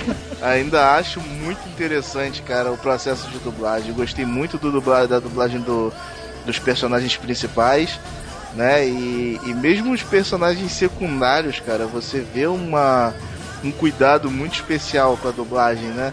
Eu, meu favorito é o do. O do. Ô meu pai, esqueci o nome do cara. O Dandelion. Não, o sanguinário lá, o Ah, o Barão Sanguinário. Barão Sanguinário, cara, pra mim é um dos meus favoritos. Todo, todo diálogo que você tem com ele, você morre de rir, cara. Impressionante. E é muito bom, né? Não tem, não tem economia, né? Nos palavrões, não tá. Não, não tem. O jogo é pra adulto, tá montado de uma forma adulta e isso reflete tanto no diálogo em inglês como no em português, né? Que você até poderia esperar uma localização BR mais meia boca, né? Principalmente que foi pela Warner Games lá também, do muito criticado Mortal Kombat X lá, né? E foi aquela dublagem bosta, né? Mas a Yennefer é a Peach também, não? Não, não é.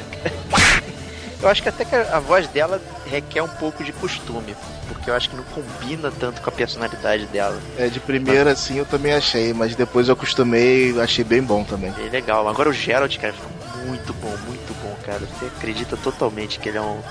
Ele é um Witcher fodão que tá quebrando tudo lá. Você não pode com ele, é muito maneiro mesmo. Outra coisa interessante da localização também, assim, eu que sou um catador de itens inverterado, cara, eu tipo, eu não posso ver um frasco vazio que tô catando no chão. eu, eu digo que mesmo nos menus, os, as- as- os livros que você pega na, no jogo, qualquer cartinha que você acha, se você ler ela de, de- do início ao fim, você não vai ver uma palavra mal escrita ou uma- um erro de um erro de conjugação verbal, né? Você não vê esse tipo de coisa para você ver o carinho realmente que eles tiveram na localização do jogo, cara. É exatamente esse que é o ponto, né? Localização e não somente tradução, né?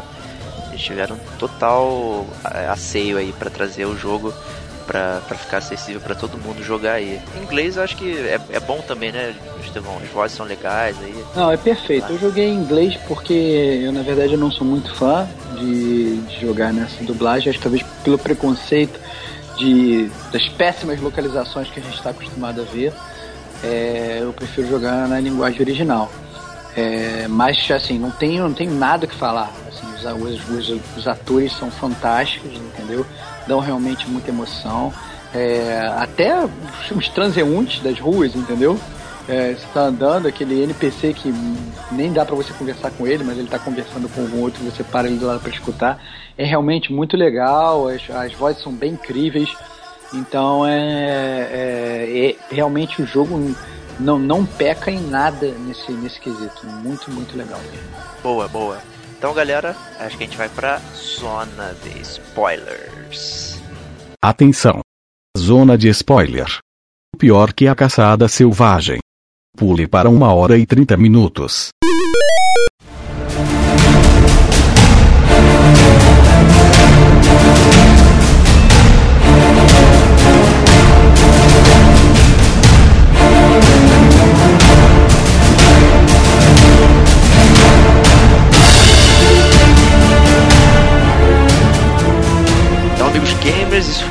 A parte destrinchada aí do jogo, né? Então, você que ouviu até aqui, tá seguro, tá tranquilo, né? Não, o jogo não foi estragado para você, mas a partir de agora a gente vai falar dos principais pontos do jogo, é, vamos comentar algumas coisas que agradaram, que desagradaram, mas já estragando um pouco a história, né? Então, bem-vindos à zona de spoilers, né? É, eu vou começar com uma aqui, até que o jogo já mencionou. É, eu gostei muito da, da trama do, do Barão Sanguinário é, e as coisas que eu escolhi lá, eu fiquei extremamente chocado quando, quando ele se matou. Você encontra ele enforcado lá dentro da perto da mansão dele, assim, eu fiquei bolado pra caraca. Falei, nossa, eu não imaginava que isso poderia acontecer, que as minhas decisões é, levariam a esse ponto do jogo, né? Assim, a gente tem. Porque no final você consegue o que você quer, né? Que é descobrir para onde a Siri foi. Mas, porra, esse impacto assim é, é muito bizarro. Dependente da, do final ser igual, né? Que é descobrir para onde a Siri vai, você tem essa pequena mudança, né? De ver o cara enforcado lá, eu achei. Pô, eu achei muito chocante. Até o próprio Gerald comenta, acho que é parece que é uma, tipo uma animação e tal, ele falando é, que às vezes as, as, decisões que a gente toma, a gente não tem real noção é, do impacto que elas podem trazer, né? Isso é, eu acho que fica muito claro nesse primeiro momento do jogo aí. Né? Então eu fiquei bem bolado assim. Eu acho que nem, nem o momento mais é, de pico do jogo assim, de, de surpreender e tal, mas é, acho que foi o primeiro assim que que me chamou muita atenção. Eu fiquei bem bolado. E você, Diogão, o que, que, que você pode estragar aí pra gente? Bom, nesse caso aí do Barão Sanguinário, cara, você vê até que acho que é o primeiro momento do jogo que uma decisão sua pode realmente cagar a vida das pessoas, né, cara? Porque eu fiz uma decisão totalmente diferente no final, né? Então eu tive uma, um final bem mais menos triste, assim, digamos assim, né? Então, assim, é muito bacana. Uma, uma, pra mim, uma das melhores partes do Witcher é isso, cara. Você comentar com seus amigos as decisões que você tomou, né? No caso, nós três zeramos o jogo. Não sei que milagre isso aconteceu, mas pois é. aconteceu. É. E o engraçado é que nós três tivemos finais totalmente diferentes um do outro, né, cara? E, e isso foi bem bacana, né? Assim, o, por exemplo, no, no meu caso, né, o, saúde. No meu, no meu caso, o que aconteceu foi com a coitadinha da Keira, né, cara? Que infelizmente eu matei ela, né? Eu não sabia que eu tinha que mandar ela pra Caio Morren lá, cara. E passei o ferro nela. E achei que, putz, fiz o pior final que essa mulher podia ter, né? Passei o ferro nela, ela caiu lá, ficou lá caída no meio do pântano, né? E depois, quando eu terminei o jogo, eu falei assim, pô, mas o que aconteceria se eu tivesse deixado ela ir até o Radovid levar a poção que ela queria levar, né? E fiquei chocado em descobrir, cara, que ela foi empalada, cara. Literalmente levou no cu, como disse Estevam. Né? Você então ajudou ela matando ela primeiro antes Cara, eu dei um final né? muito melhor pra ela, cara. Eu acho que o meu melhor é que eu levei ela pra, pra Kyle Morre. Ela ainda ficou com, com o Lambert, então ela se deu bem lá. E tu, Estevão, qual foi a decisão diferente que você tomou no jogo? Não, cara, assim, eu acho que os, os dois personagens que vocês falaram são é, fazem parte do rol dos grandes personagens secundários do jogo, né? Tanto o Barão Vermelho, né, Blood Baron, é, em inglês, que é o Robert Baratheon do jogo, né? Igual, igualzinho mesmo. Então, é, é, realmente um personagem muito legal, é, que ele começa, na verdade, como um personagem que parece mauzão, assim, né? Parece um cara meio mal e tal, meio carrancudo, mas na verdade você vai vendo depois que ele tem toda uma faceta por trás dele e uma personalidade bem complexa. E no final dá até pra você, como Jared, dar uma dura nele. É, é, é, bem legal isso também. Ele tem todo um passado e tal. Que aí também não. A gente estando na, na zona de spoiler que pode falar. Que é a questão do, do do, do, alcoolismo dele e do filho que, que ele fez a, a, a, esposa dele perder, né? Então, que fazem inclusive parte de uma quest, né? Na verdade, é isso até culmina na, na fuga da, da esposa e da filha, é, né? É, exatamente. Então, assim. É, Tudo é, tá interligado, né? Tudo tá é interligado. tipo efeito borboleta mesmo, né? É, exatamente. É muito, é muito legal, assim, a, a história dele. A, essa questão da, da Kira Metz também, que o Diogo comentou, eu também achei que é uma ótima personagem. Vou dizer que dessas todas essas feiticeiras que aparecem no jogo, a Keira Metz foi realmente a minha favorita. Concordo Achei- contigo. Achei uma personagem fantástica, entendeu? É, é, você também tem até a possibilidade de iniciar um romance com ela, o que o desfecho é realmente muito interessante, muito legal, é muito bem feito assim para um a forma como o jogo te apresenta, é bem legal. É, e, e realmente assim, no meu caso também ela acabou terminando com o Lambert e fiquei feliz por ela, assim, achei bem interessante. E, mas esses são só dois dos grandes personagens secundários que aparecem no jogo. Mas um personagem que eu gostei bastante também foi o Johnny, Defecar ao nascer do sol é simplesmente maravilhoso. que é a- aquele Godling que te ajuda na, na missão, nem sei como é que é em português. Ah, é o poeiro, né? É, que é na, na, na missão do Ladies of the Wood, ah, que é aquela, aquela, aquele, aquele Goblin que tá mudo no início e depois É, recupera a voz. Ótimo personagem, muito divertido, entendeu? Dei várias gargalhadas com ele, inclusive depois ele volta em um determinado momento do jogo que eu achei que ele não fosse voltar. Ele aparece novamente. Então é realmente muito, muito, muito legal. E, e pelo menos um personagem que é aí que tá, até um personagem que é para ser fazer uma parte é, mais, mais cômica do jogo, ele é realmente profundo, ele tem uma história por trás. Isso eu achei muito interessante.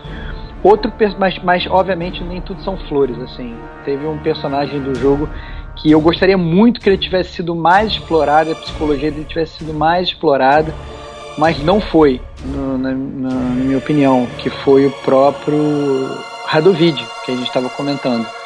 Porque eu achei ele um ótimo vilão, né? É, no- durante o jogo tava doido, vontade de eu não preciso pegar esse cara, preciso matar esse cara de alguma forma e que, que não, quero que esse cara sobreviva e tal. O que mostra que ele, na verdade, é um personagem bem construído, mas eu senti falta de um envolvimento maior dele na trama principal e, e o desfecho realmente eu achei muito raso. É, eu achei que poderia ter sido mais feito e dependendo das, opini- das opções que você botar nas suas sidequests, você pode nem ter realmente um final digno pra, pra quest dele. Então, Tem gente aí aqui no cast que não conseguiu matar ele, hein? é, então, Ah, eu, eu quebrei a perna do Dijkstra e não matei ele. Então, assim, eu acho que eu acho que é um personagem que, que poderia muito bem ter sido é, melhor inserido na trama, entendeu? Porque ele é mencionado diversas vezes, é, é, inclusive quando você con- conversa com o Emir Van Nemreit, né, que é o, é o Pai da pai da Siri, o pai da Siri, ele menciona o Radovid, na verdade várias pessoas mencionam o Radovid e tal, e é um personagem que é muito mencionado na série, mas as suas interações com ele são São ficaram poucas, né? aquém, é, ficaram aquém do que eu gostaria. Então, é, eu acho que isso poderia ter sido melhorado um pouco no, no gameplay. Óbvio que não é uma coisa, não é uma coisa game break, não é uma coisa que ah, não, o jogo é uma merda por causa disso, não. Mas obviamente são coisas que que, né, que, eu- que eu senti falta. É até legal quando você encontra ele a primeira vez, né? Você tá indo lá com o Vernon Roche e tal, e, e, e você não sabe com quem você vai encontrar, né? Que ele diz que é um espião, não sei o que, de repente você dá de cara, né? Com o Radovid, né? É. E todo babacão, e dali você fala, porra, tem que ser alguma coisa boa daqui, né? E se eu ter um embate épico, ou sei lá o que, né? Pra mudar o destino, né? Da, do reino, né? Mas fica isso que você falou mesmo aí, é, de que ele poderia ter sido melhor aproveitado. Mas é, é a mesma questão né, das decisões que a gente toma, né? O Diogo não, não, não conseguiu, né? Ir até o final da, da quest dele, né? Ele ficou chateado lá com o Dijkstra e, né, e viu outra coisa diferente, né? Pois é, e, assim, eu acho que nesse sentido também até mesmo as bruxas da estada lá, cara, elas são pouco aproveitadas também, né? Ah, principalmente aquelas últimas que você resgata no final do jogo, né? É, não tem quase nada, né? É. É, pa parece que até assim, esse final do jogo, essa parte, esse, esse, esse, essa parte do jogo, ela não vou dizer que ela foi feita corrida, né? Mas ela poderia ter sido muito melhor abordada, entendeu? Esses personagens eles poderiam, é, a, a, a, poderiam ter sido mais aprofundados, porque a verdade é que você está tão acostumado com a profundidade que eles estão dando para personagens secundários, como o próprio Barão Sangrento que a gente falou, né? Isso. É, é que você fica, na verdade, é, é, é, esperando isso de todos os personagens do jogo. E muitas vezes isso não acontece. Aí quando isso acontece, você fica meio decepcionado. Eu esperava mais da Filipa, por exemplo, né? Porque ela era o Mastermind do Witcher 2.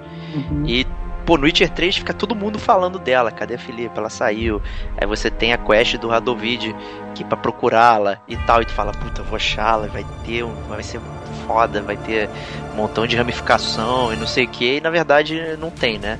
A Filipa no Witcher 3 parece até o Lord Voldemort, cara. é tipo, meu Deus, que... libertaram a Filipa, o mundo vai acabar. no final ela tira o teu barato de matar o Radovid e mata ele pra você, né? Por você, né? É, ela realmente. Acho que toda a estada das bruxas, né? Porque era tudo plano da estada no Witcher 2, né? E aí a gente viu como elas foram destroçadas e tal. E a Filipa quer voltar com elas, né? Só que isso fica meio pano de fundo, né? É, fica mais nas intenções do que realmente é mostrado pra gente. Uma própria guerra, né? Também. É, exato. É. Mas assim é divertido, é, é bem legal. É engraçado que as escolhas do, do jogo, cara, elas não são tão, tão restritas às, às quests principais, né? Você até tem algumas escolhas menores que você faz durante o jogo que você vai ver o efeito delas lá na frente, muitas horas de jogo na frente Sendo que elas não têm necessariamente uma, uma modificação muito grande, né, cara? Na tua quest. É simplesmente uma, uma curiosidade, né? Tipo no início lá na missão do Pomar Branco que você salva a mulher lá na. que tá morrendo na, na cabana da herbalista, né? E no, lá no finalzinho do jogo, quando você chega no acampamento de Nilfgaard, né? Você tem a resolução da, daquela quest, só que não altera em nada, né, a história, né? Mas é uma coisa interessante de ver. Eu acho que é o que todo mundo reclama, principalmente na época do Mass Effect, né? Que ah, as minhas decisões não valeram de nada, o final é o mesmo, eu só pude fazer isso. Pô, é, é, eu acho que é a mesma coisa no Witcher. No final, o que, que você tem que fazer? Parar a caçada selvagem, achar a Ciri e, enfim, né? Seja como for. Mas você ter todas essas opções de montar a história, você ter é, fazer a sua escolha, essa que você mencionou, e no final do jogo você ainda tem um, um nod, né, para aquilo que você fez, eu acho super legal, entendeu? Mostra que o que você escolheu teve importância, sim. Não é questão, ah, não teve importância, não mudou o final. Porra, é, cara, a história é pra resolver dessa forma. Uma coisa, uma coisa interessante é. é que você, as suas decisões elas mudam inclusive pós-jogo, né, cara? Que dependendo da escolha que você tome, o, o teu mundo muda, entendeu? É, tipo, vocês vocês mataram Radovid, eu não matei. Então, no meu mundo, o Radovid é o, o, o, puto dono de tudo, entendeu, cara? Entendi. Então, assim, é, é um mundo totalmente diferente, onde as bruxas continuam queimando nas fogueiras, os livros destruídos, a faculdade de Oxenford continua fechada, entendeu? É bastante eu, interessante isso. Eu acho, o que eu acho mais interessante de toda essa questão do Witcher é que às vezes você toma decisões sem saber. Isso é que eu achei mais legal. É, porque, por exemplo, para definir o final da Siri, né, acho que não tem problema a gente falar porque a gente está em zona de spoilers, é, existem vários momentos chaves no jogo que você tem que fazer determinadas ações. Que muitas vezes é uma conversa e tal, e, e você não sabe que é, aquela decisão naquele ponto do jogo, que muitas vezes não é, não é nem, você não está nem perto do final, né? Mas vai impactar literalmente o final. Então, por exemplo, tem uma hora que é, é, a, Filipa vira e fala assim: ah, não, as feiticeiras querem falar com você, com a, com a né? Aí tá você e a Yennefer discutindo: ah, não, vamos entrar para falar com ela, vamos entrar para proteger, vamos falar com ela no lugar dela, tá, não sei o que, não sei o que, ou não, ou você deixa ela aí sozinha. Isso é uma coisa que na, no, no, momento do jogo não, não parece que importa tanto pro final do jogo, entendeu?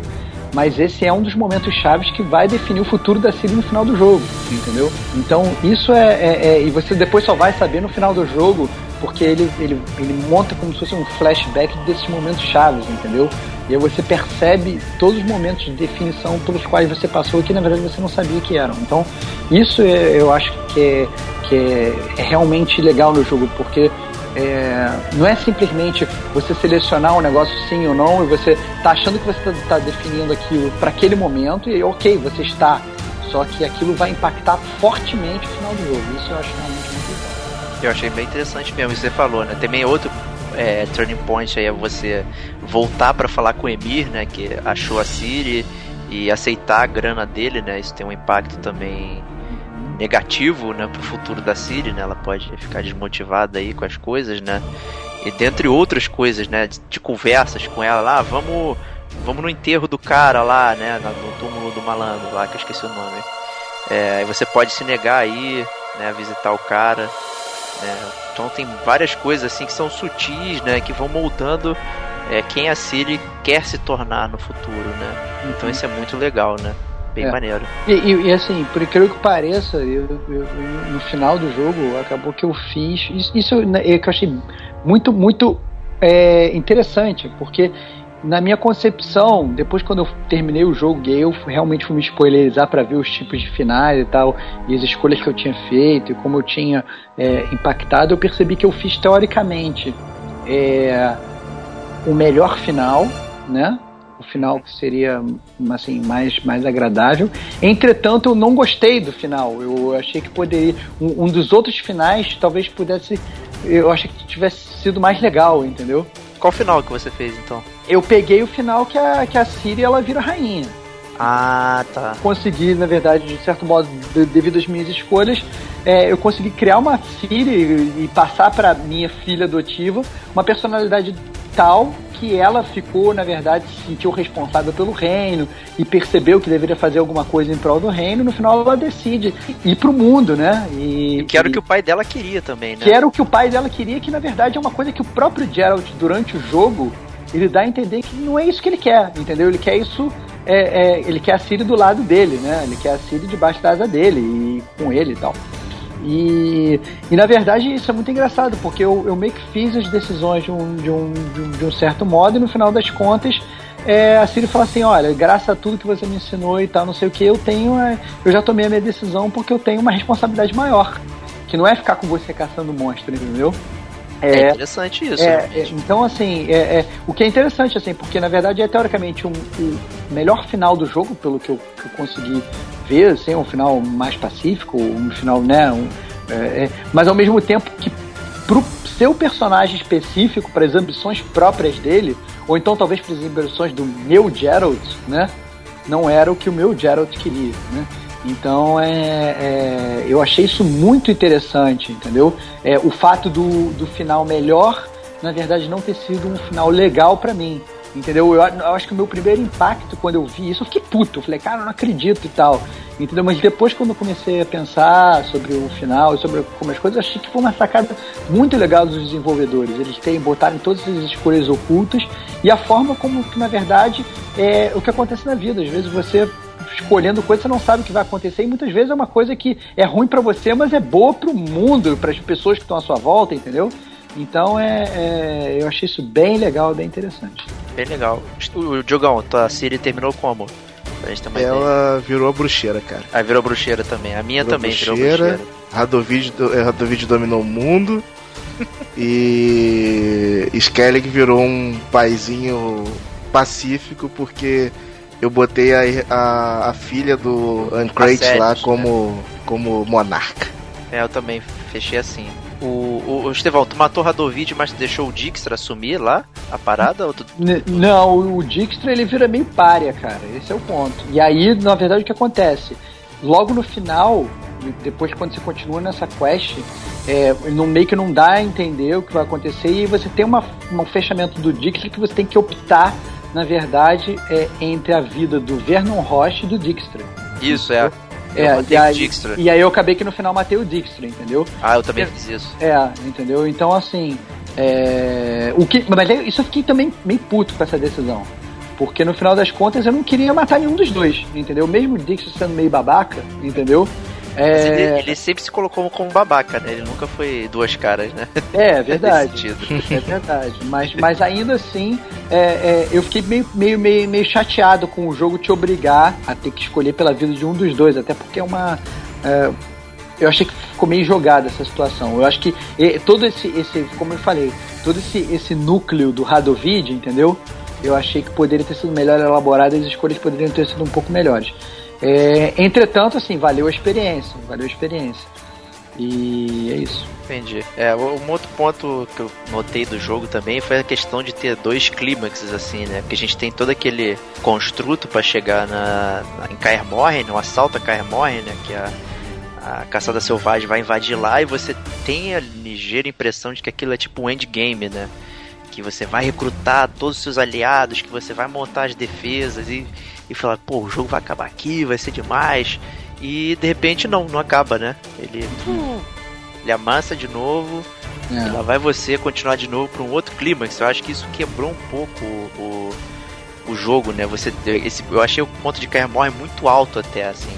Porque é muito emocionante, acontece muitas coisas, você tem vários cenários acontecendo e de repente ele dá aquela queda é, não, eu, eu entendo, eu entendo o que você está falando, porque na verdade é, é, eu achei também a batalha de, de Kaer Morhen mais emocionante do que o próprio final do jogo. É verdade. Né? É, é, eu, é, assim, é uma batalha que ela é, eu diria assim, mais até grandiosa, ou pelo menos eu senti como se fosse mais grandiosa, apesar de não ser, né? É, é... Que é bem local, né? Ali é, é porque é bem local, é, exatamente, é num lugar todo ermo, né? Mas ela teve um pico emocional muito maior do que o próprio final do jogo, né? Pelo menos para mim. Então, isso é realmente interessante. É Cara, interessante. Vou, te falar, vou te falar que a última vez que eu senti um clímax assim foi quando as Balam, a Balambi Garden bateu de frente com a Galbadia Garden no Final Fantasy VIII, cara. É. Foi muito foda, cara. A mesma sensação, cara invasão, você tendo que defender o, o seu território. Cara, que legal, cara. Bom, se, já, alguns dos nossos ouvintes, creio eu, talvez não tenham jogado Final 8, então aguarde nosso é podcast sempre, também. É possível, né? cara. Ninguém, ninguém é gamer e não jogou Final Fantasy 8, cara. É, não, cara.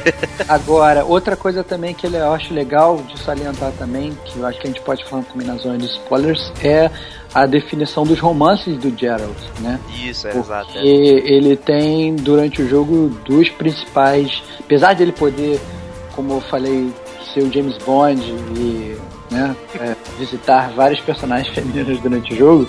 Gostei dessa tem... do visitar, hein, cara. É, eu tô, tô tentando ser o mais político possível para nossos ouvintes femininos. Ele, ele consegue, ele na verdade ele tem duas principais opções de romance, que é a Triss Marigold e a Yennefer, certo? Isso. E aí eu queria saber, na verdade, o que, que aconteceu com vocês. Eu acho suspeito que seja a mesma coisa que aconteceu comigo. E eu queria saber o que vocês acharam disso. Yeah, eu tomei Tirando. tombo, né? Que na verdade eu paquerei as duas e fiquei sem ninguém, né? é, que eu fiquei na dúvida, né? Porque no 2 desenvolve muito esse romance com a Tris, né? E, e ele tá sem memória e, e tal, então ele conhece uma nova mulher ele se apaixona por ela e tem uma ligação muito é, firme com ela, muito forte. Né? Até que ele recupera a memória e volta aquela questão toda da Jennifer, né? Ele tem uma ligação firme com ela. É. Ai, que delícia! Fui polido também. Entendi. Fui polido também. E, e com a Jennifer, né? É, a gente acaba descobrindo ali que tem aquela dúvida que ela pediu pro gênio, né? Pra ela ser sempre ligada ao, ao Geralt. Então tem aquela dúvida: será que eles estão juntos porque eles se gostam ou porque né, tem existe essa magia atuando entre os dois, né? E dentro da quest dela você consegue desabilitar isso, né? Desfazer o pedido. É, só que ali eu optei por continuar o romance com a Jennifer também, né? E aí isso não deu muito certo. Mas se eu pudesse escolher, eu teria continuado com a Tris, acho que foi bem mais legal. Cara, que vergonha, cara. Que vergonha. Mas a Jennifer fica te sacaneando o tempo todo, né? Te, te zoando de. Ah, aquela ruiva escrota e não sei o que e tal. É muito... e, e você, Diogo, você também ficou com as mãos abanando no final? Olha, cara, se a gente for falar em que, termos de visitar mulheres no jogo, eu visitei mais mulher que Papai Noel visita criança dia de Natal, cara. eu fui bem Gerald Safadão também. Acabei ficando sem nenhuma também. O, o, que o que eu fiquei triste, na verdade, é que comigo também aconteceu isso. Eu acabei ficando, ficando sem nenhuma. Mas eu fiquei, eu fiquei triste porque, na verdade, você não tem muito como optar isso, né? Porque no final das contas, o que acontece? Você, no, o jogo ele te dá a opção do relacionamento com a atriz é, mais ou menos na parte inicial do jogo, eu diria, sei lá, na primeira metade do jogo, né? É, e aí depois, o, quando ele te apresenta toda essa história da Yennefer, entendeu? E do gênio e tal, é, é numa parte até eu diria mais próxima do final do jogo. Isso, é verdade. E, e aí, é, você na verdade não opta, porque se você lá no início você já optou por se relacionar com a Triss, o que, aconteceu? Eu me relacionei com a Triss. Aí, quando eu fui a história. Com a, com a, quando eu fui com a, com a, na história com a Yennefer, é, eu falei assim, pô, maneiro e tal, talvez seja uma coisa que, que, que eu queira explorar e tal, não sei o que. E aí eu fui pra ver o que que era. E eu achei que depois disso, o, o, o Geralt ia ter alguma missão, alguma coisa que ele poderia se decidir, entendeu? Ah, não, agora eu vou poder optar. Mas não, mas na verdade você não tem, entendeu?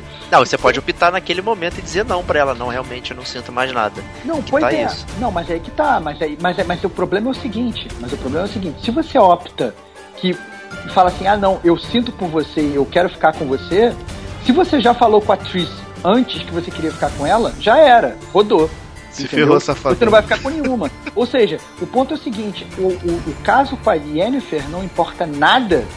Assim, você quando você chega no, no ponto da Yennefer, você não tem opção de ficar com ela se você já ficou com a outra antes, entendeu? Esse é o ponto. Esse é o que eu quero dizer. Você Tá não bom. tem, você não tem opção de escolha quando você chega no final do jogo e você pega a última opção de relacionamento que é a Yennefer. Se você já ficou com a outra, já era, já rodou. Quando, naquela opção, opção você vai ter dois, dois momentos. Ou você fica com a Triss, ou você fica no 5 contra 1. Um. É isso. É, é. Mas, mas- mas- mas- de qualquer forma, assim, é, eu achei muito legal a forma como o jogo ele, ele bota os, os, os re- os relacionamentos, entendeu? E porque acaba que são- é um jogo bem adulto nesse sentido também, né? Eu acho que é um jogo é adulto como um todo, né? Mas ele é um jogo que, que ele, ele também aborda é, é, é, os sentimentos dos personagens, entendeu? Não é tipo Dragon Age, entendeu? Que você é, vai pro acampamento, aí você dá um item pra, sei lá, pra Morrigan, e a Morrigan fala, ah, vamos para a minha cabaninha, entendeu? E aí depois você vai pra do lado É, com a Leliana, É. que tá mais presente. Mas tem mulher que te leva pra cabaninha se tu der algum item pra ela, cara. Mas o ponto é o seguinte, os relacionamentos principais do jogo, entendeu? Eles realmente têm uma profundidade, têm uma história, e você chega a se importar com, com aquilo, entendeu? Fora da, da, da, da, da- da main quest, entendeu? Não é só. O jogo não é só sobre a Ciri, você se fica envolvido com o Geralt de tal forma que você, no final das contas, você quer que o Geralt termine de uma forma legal também, entendeu? Então, isso eu achei, eu achei bem interessante também a forma como, como os desenvolvedores apresentaram isso no game. Tem um bruxo, cara, também que eu queria que fosse desenvolvido mais a história dele, cara, que é o Eskel, né? E Eu Uhum. achei ele muito foda, cara. Assim, eu acho que a melhor cena de combate do Witcher 3 foi ele lá em Caio, Caio Morre, cara. Excelente, cara. Eu queria que aprofundassem mais a história dele também. Eu acho que foi um personagem meio largado também. É, eu concordo com você. Eu acho que, na verdade, os dois personagens, tanto o Lambert como ele, eh, eu acho que poderiam ter sido um pouco mais explorados no jogo. O Lambert, eu entendo que ele é mais bem babaca, e eu acho que às vezes as pessoas querem não querem explorar tanto por ele ser meio babaca. Mas eu acho que toda essa vivência né, da, da- dos bruxeiros, eu acho que é muito legal. Você tem uma oportunidade, na verdade, de ampliar um pouco essa experiência naquela cena da bebedeira. Que dá Pô, era isso que eu ia falar, É, cara. cara, que é muito engraçado que é isso. cara. muito legal, entendeu? É muito interessante, dá pra dar umas boas gargalhadas no jogo, é uma, é uma parte, é um segmento cômico do jogo que é muito legal, então se quem estiver jogando não estiver se aventurando pela zona de spoilers e não tiver chegado nessa parte ainda, quando você tiver a oportunidade de beber com seus amigos, beba com seus amigos, porque é realmente muito, muito, muito divertido. O desfecho é sensacional, cara. É muito É, engraçado. muito e, engraçado. e, e, e o próprio Vazemir também, né? É, é, que eu acho que, que ele aparece muito no início do jogo, quando está em Pomar Branco, né? E depois ele é esquecido durante grande parte, depois ele volta, né? Pra, num, num momento um pouco mais triste. Mas eu acho também, gostaria, eu nem sei se o Diego, talvez você possa até me solucionar essa dúvida. Não sei se ele aparece no Witcher 2. Eu não sei se. Não, não aparece não. É, pois Na é. então- verdade, os bruxos eles são lobos solitários, né? Eles não ficam interagindo, passeando de mão dada e tal, né? Porque é até muito difícil aceitar missões que paguem pros dois, né? Uhum. Já que a moeda é contada e tal, então eles não querem dividir é, os trabalhos, né? Então acaba que eles não, não interagem muito, né? Então eles acabam viajando sozinhos, né? Mesmo assim, acho que é por isso também que acho que a gente acaba não vendo muito do, dos outros personagens que são bruxos, né? Da mesma escola que o Geralt, né? É, seria a minha única dedução a respeito disso, porque no na, no 2, na verdade, quem, o único que você encontra é o Leto, né? Que é o outro cara da, da outra escola, que eu esqueci qual escola que ele é. Da Víbora. Da Víbora, isso. Né, que ele é. Ele tem outra, outra visão de mundo, outra coisa, né? E tal. Dependendo da sua escolha, ele pode até aparecer no, no Witcher 3, né? Então fica aí também como dica, né? Se você é, na cena lá, quando você chega é, para falar com o Emir, né, você tem uma cena até que a gente acabou de questão de comentar que você é, meio que escolhe é, os eventos do Witcher 2, né? Então, se você não jogou Witcher 2, até vale conferir o que você pode escolher para entender uma outra coisa. Mas se você jogou, você sabe exatamente o que está sendo falado ali, né? E no caso, o Leto, né? Já que a gente está na zona de spoiler, ele era o, o Witcher que foi contratado pelas, é, pela estada das feiticeiras para matar os, os reis, né? E no final do jogo você pode ter um embate, né, um X1 né, de bruxos, e você pode é, também deixar ele é, ir embora, né? Porque o seu, seu Geralt é bonzinho. E aí ele aparece no Witcher 3 e ele pode te ajudar aí. Então fica essa dica também aí. Agora, engraçado é que é uma decisão que você tem no início do jogo do Witcher que pode afetar muito o teu final, né, cara? Pois é. Que você deixa de ter um aliado lá em Caio Morre, né, na hora do... Pois é, exatamente. Mas se você também trouxer um save, trouxesse um save do Witcher 2 que você matou o Leto, né? Você também afetou o final do jogo, né? No final do, de Caia Morre, pelo menos. É. Você não ia ter o, o Leto lá para te ajudar.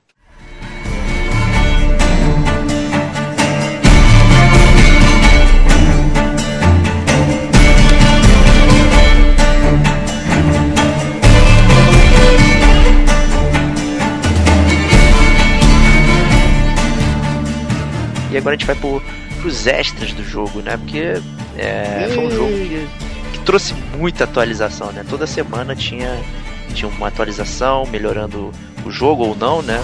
Alguns bugs atrapalharam aí o nosso amigo Estevão, né? o, o Diogo também, né? Isso, mas também a gente tem o, o outro lado da moeda que é a, a CD Projekt estava sempre trabalhando, né? Para atender é, o pessoal que está jogando, tava, o pessoal estava reportando os problemas e tal. Então é aquela coisa, né? Nem tudo eles conseguem atender, mas é, é interessante, né? O que, que, que, que te atrapalhou bastante aí, Estevão? Esse eu achei o único ponto ruim do jogo. Eu, eu entendo que por ser um jogo gigantesco, é, esse tipo de bug vai ocorrer, porque entendo deve ser muitas linhas de programação ou o que seja. Obviamente não é nada tão crítico quanto um Skyrim da vida, onde você vê dragões voando ao contrário. É, é, entre, dragões entre, fazendo Moonwalker. É, entre, Ou então quebrando a main quest do jogo, né? Que acho que é, é, é, mas entretanto, é, esses bugs aconteceram sim em Witcher 3, né? Então eu tive quests que não puderam ser concluídas por conta de bug. Inclusive, teve uma quest minha, a própria quest do Radovid, quando eu cheguei, quando eu terminei o jogo, o status dela mudou para falhado, entendeu? E apesar e antes estava como sucesso, né? Então mudou para mudou para falha. É, obviamente assim, o, o impacto é, é, zero, né? Mas eu como grande gamer collectible, eu gosto de ver todas as minhas missões lá no verdinho do sucesso eu fiquei, fiquei chateado.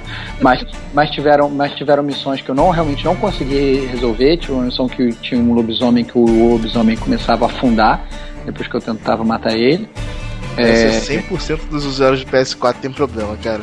É, não, e inclusive aí que tá. Eu, quando, eu fiquei bem chateado quando isso aconteceu e entrei no, no, no, no fórum da CD Projekt Red, tinha realmente muita gente reclamando, não só de PS4, tanto de PC quanto de Xbox também. Eles lançaram uma atualização pro jogo, não consertaram, depois lançaram uma outra atualização, não consertaram, e até hoje eu não terminei a quest, entendeu? Dei um load num save anterior e não terminei a quest. Então eu acho que isso realmente, e, e apesar de inúmeras reclamações no site, eu acho que sim, eles corrigiram algumas coisas, mas muitas outras coisas eles não consertaram. Tinham sim outros bugs bizarros de personagem andando no céu, entendeu?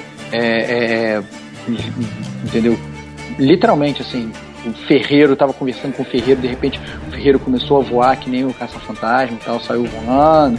É, Teve uma, uma que eles alteraram lá os, é, os níveis, né? Então uma hora você tava podendo usar uma arma e de repente É, depois é. do patch você Exatamente. se ferrou, né? Essa É, aí eu acho que pra mim foi a pior, assim. é, Isso influencia diretamente na tua jogabilidade, né, cara? Na Pois é, uma hora você tá podendo, outra não, né? Bem É, a- complicado isso. aconteceu comigo porque eu tava usando um set de bruxo. Tava usando um set de bruxo que o level era, sei lá, pra você usar 19. Aí teve um patch e o level ficou tipo 22. Só que se você mantivesse o equipamento equipado, ele deixava você usar, né? Só que aí eu fui fazer uma quest em que o Geralt ele fica sem camisa, porque ele é preso e tal, e ele fica numa cela, né? E fica sem o equipamento dele. Acabou que quando eu consegui recuperar o meu equipamento, eu não consegui vestir o equipamento, entendeu? Então eu tive que, na verdade, correr atrás de um equipamento antigo para poder para poder usar. Então é realmente muito ruim, né? É, é esse tipo de mudança que eles fizeram no meio do jogo.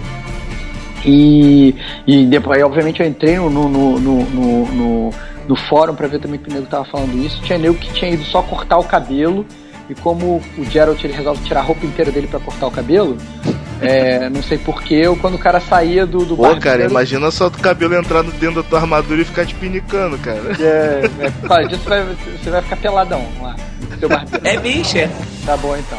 Então assim, é, o, o ponto é, o, o cara saiu do barbeiro e não conseguia usar a arma dele que ele estava usando antes. Então, é realmente muito ruim, né? Eu acho que acaba sendo realmente um pouco de game breaking. Esse negócio do lobisomem, é, eu não pude terminar a quest. Eu li também posts de gente que afetou inclusive a quest do lobisomem, que é, faz parte da main quest. Tem um lobisomem que faz parte da main quest e aí meio que travou a main quest, não sei se é verdade ou não. É, mas era o que estava escrito lá no fórum. Então você entrava no fórum diariamente, tinham milhares e milhares de mensagens de gente reclamando, gente que inclusive tinha, tinha decidido dropar o jogo, não queria mais jogar o jogo por causa da quantidade de bugs. É, eu acho que também não é para tanto, porque como a gente está falando desde o início do cast, é realmente é, muito bom né, o jogo. Mas por ser um jogo de mundo aberto e realmente com tantas coisas assim para se fazer, é, eles realmente escorregaram em uma pontinha ou outra aí. Mas é um jogo muito gigante, né, cara? O jogo não é unplayable por causa disso, né, cara? É, tipo o Oblivion quando saiu pro PS3, que era impossível jogar. É. Todo bugado e, e nunca saía correção, né? Então, pelo menos já, o- pra título de curiosidade, né? Já tá no patch número 10, né? E esse último vai corrigir cerca de 600 é, fixes lá, né? 600 probleminhas. 15 GB de, de atualização e não corrigiram a quest do lobo, cara. Tudo bem, mas eles estão trabalhando. Eu acho que isso é importante, entendeu? Inclusive, eu, eu, eu- depois de que eu atualizei com esse patch, cara, eu vi bugs novos, novos cara. tipo, o Gerald andando igual o Curupira, com a perna virada pra trás. Né? Entrei na quest do, das corridas de cavalo e, e o cara passou por mim montado num cavalo feito de ar, né? Que não tinha o cavalo, só tinha o cara. Né? E quando eu ganhei do cara, ainda fui acusado de estar roubando, sabe? Eu tive que refazer a quest, cara. O cara foi voando e você que tava roubando, né? Exatamente. Mas é, é o que se espera de um jogo muito grande, né, cara? E, Isso é verdade. E aí tá, infelizmente, eu espero que a gente chegue num ponto. Mas acho que não tem manpower, cara. Porque pensa só, a gente tá falando. Eu sei o que você vai falar. E, mas a gente tá falando de um jogo de que é de ação e consequência. Você imagina, se você mexe num bug aqui, ele pode acabar gerando outro. E você começa numa sessão de, de concertos que vão piorando até outras coisas. E os aí bugs são fica- aleatórios ainda por cima, né? Você acaba, acaba. É muito. Cara, o quality assurance desse jogo deve ser absurdo de Eu grande, cara. concordo com você, mas isso, como você falou, é controle de qualidade. Eu acho que, que, que isso tem que, tem que ter. Tem que ter em qualquer jogo. Eu acho que Tem, assim, não, esse claro. jogo ele foi, ele foi, ele foi melhor do que, do que o Skyrim, entendeu? Em termos, em termos de jogo, mas foi pior do que muitos dos outros, entendeu? Mas obviamente não, não é, por exemplo, se você olhar o GTA V, entendeu? Você tem bug, tem, você tem quest, que coisa tem, mas você eu acho que você tem é menos game breaking, muito menos game breaking do que o do que o Witcher 3. Pô, mas o GTA V não tem nada correlacionado, né, cara? É, de, de intrincado, né? Não, mais ou menos. O, Não, não é o- igual, cara. Cara, não, o meu, o meu lobo, o meu lobisomem que ficava afundando no chão e não deixou terminar a quest não é intrincada nada, cara. Entendeu? mas não deixou terminar a quest. Eu entendo, obviamente, que é um jogo que realmente tem muitas quests, tem muitas coisas para se fazer e tal, e é provavelmente um dos jogos mais expansivos e imersivos que eu já joguei na minha vida inteira entendeu? E por isso eu, eu, é um jogo que eu recomendo e, e, e, acho que todo, todo gamer deve jogar. É, é um jogo fantástico, mas eu espero realmente um dia que a gente possa realmente jogar um jogo que nem antigamente, que a gente jogava o jogo e não tinha patch, porque não tinha nem internet. É, mas tinha cheio de bug, você às vezes não conseguia terminar uma parada, né? Mas, mais ou menos, jogava Mario nunca teve bug, pô. Cara, entendeu? tem vários jogos com bug, cara. Não, eu sei, cara, mas eu tô falando, eu, eu acho que assim, tem empresa. Você não teve a chance de. de vai lançar outro. outra remessa de cartucho para consertar. Não, mas o ponto é o seguinte: você percebe muito bem quais são as que são confiáveis ou não. Você joga, olha os jogos da Nintendo, olha até os jogos da Sega no passado, entendeu? Com o Sonic 2 preferido do, do Diogão aí. Entendeu? O jogo, o jogo corria bem. Óbvio que você vai comparar, pô, você vai comparar o Sonic 2 com Witcher, ah, tipo, a quantidade de coisas, né? não, não, tem nem comparação. O Sonic é muito melhor. Ai, cara. Então, então, assim, eu, eu, acho, eu acho que assim, você vai. vai é, eu espero que a gente chegue num, num, num momento da nossa vida gamer e eu espero estar vivo para ver isso, que a gente vai jogar um jogo tão expansivo quanto o Witcher 3 e não vai ter bug, entendeu? Da mesma forma que a gente consegue jogar um jogo fantástico como Last of Us, que óbvio não é mundo aberto como Witcher, mas não tem bug, entendeu? Então, assim, é, é, é, é um outro tipo de cuidado. Eu entendo, obviamente, que a, a, são estilos de jogos completamente diferentes. Entendeu? O escopo é minúsculo, cara. É, é óbvio. É, é mais fácil de você não. ficar testando. Eu não sei se o cara quando vai testar, pô, mas olha só, o cara vai testar um bug, cara, ele fica punhetando lá aquele ponto do jogo até ele quebrar. Como é que tu vai fazer isso no Witcher, cara? Tu vai em todas as locações do jogo, ficar tentando quebrar alguma coisa, fazer todas as quests de várias formas para tentar quebrar. Eu não sou desenvolvedor, esse é o ponto. Cara, é completamente diferente, eu, cara. Eu tô te falando que eu gosto como gamer. Óbvio que eu sei que é diferente, eu tô falando que eu gostaria como gamer. Eu tô te falando que eu gostaria como gamer. A prova que dá para ser melhor é que o Skyrim era tão aberto quanto o Witcher 3. Skyrim era uma merda, o Oblivion era uma merda mais ainda e o Witcher é melhor. Entendeu? E o Fallout era melhor do que o, do que o, do que o Skyrim, entendeu? Então, assim, eu espero, por exemplo, que o Fallout 4 que vai sair agora seja melhor que todos esses entendeu? Eu espero que a gente continue caminhando, entendeu? Eu acho que o que eu tô querendo dizer é o seguinte: o Witcher, ele é um jogo livre de bugs? Não. Ele é um jogo que pode ser game breaking por conta de bugs? Pode. Na verdade, pode. Entra no fórum e dá uma olhada. Tem muita gente largando o jogo e fala assim: eu não vou mais jogar essa merda. Eles falando que o jogo é uma merda. Não é a minha visão, entendeu? E é por isso que eu, eu não acho que nenhum gamer deveria achar o Witcher uma merda e jogar o jogo pela janela, porque é realmente um jogo fantástico, entendeu?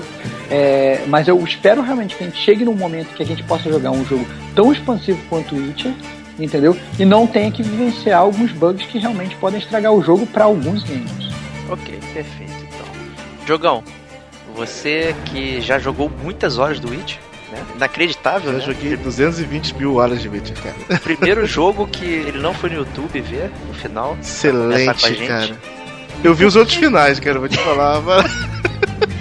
eu vi então, o final porque... ruim, eu vi o final ruim porque eu tenho esperança ainda de fazer o final bom. Na tá Marcha da Morte. É, vamos anotar esse desafio então. Vou porque então eu compraria um DLC para aumentar ainda mais o meu jogo. Eu não tô satisfeito com tudo isso?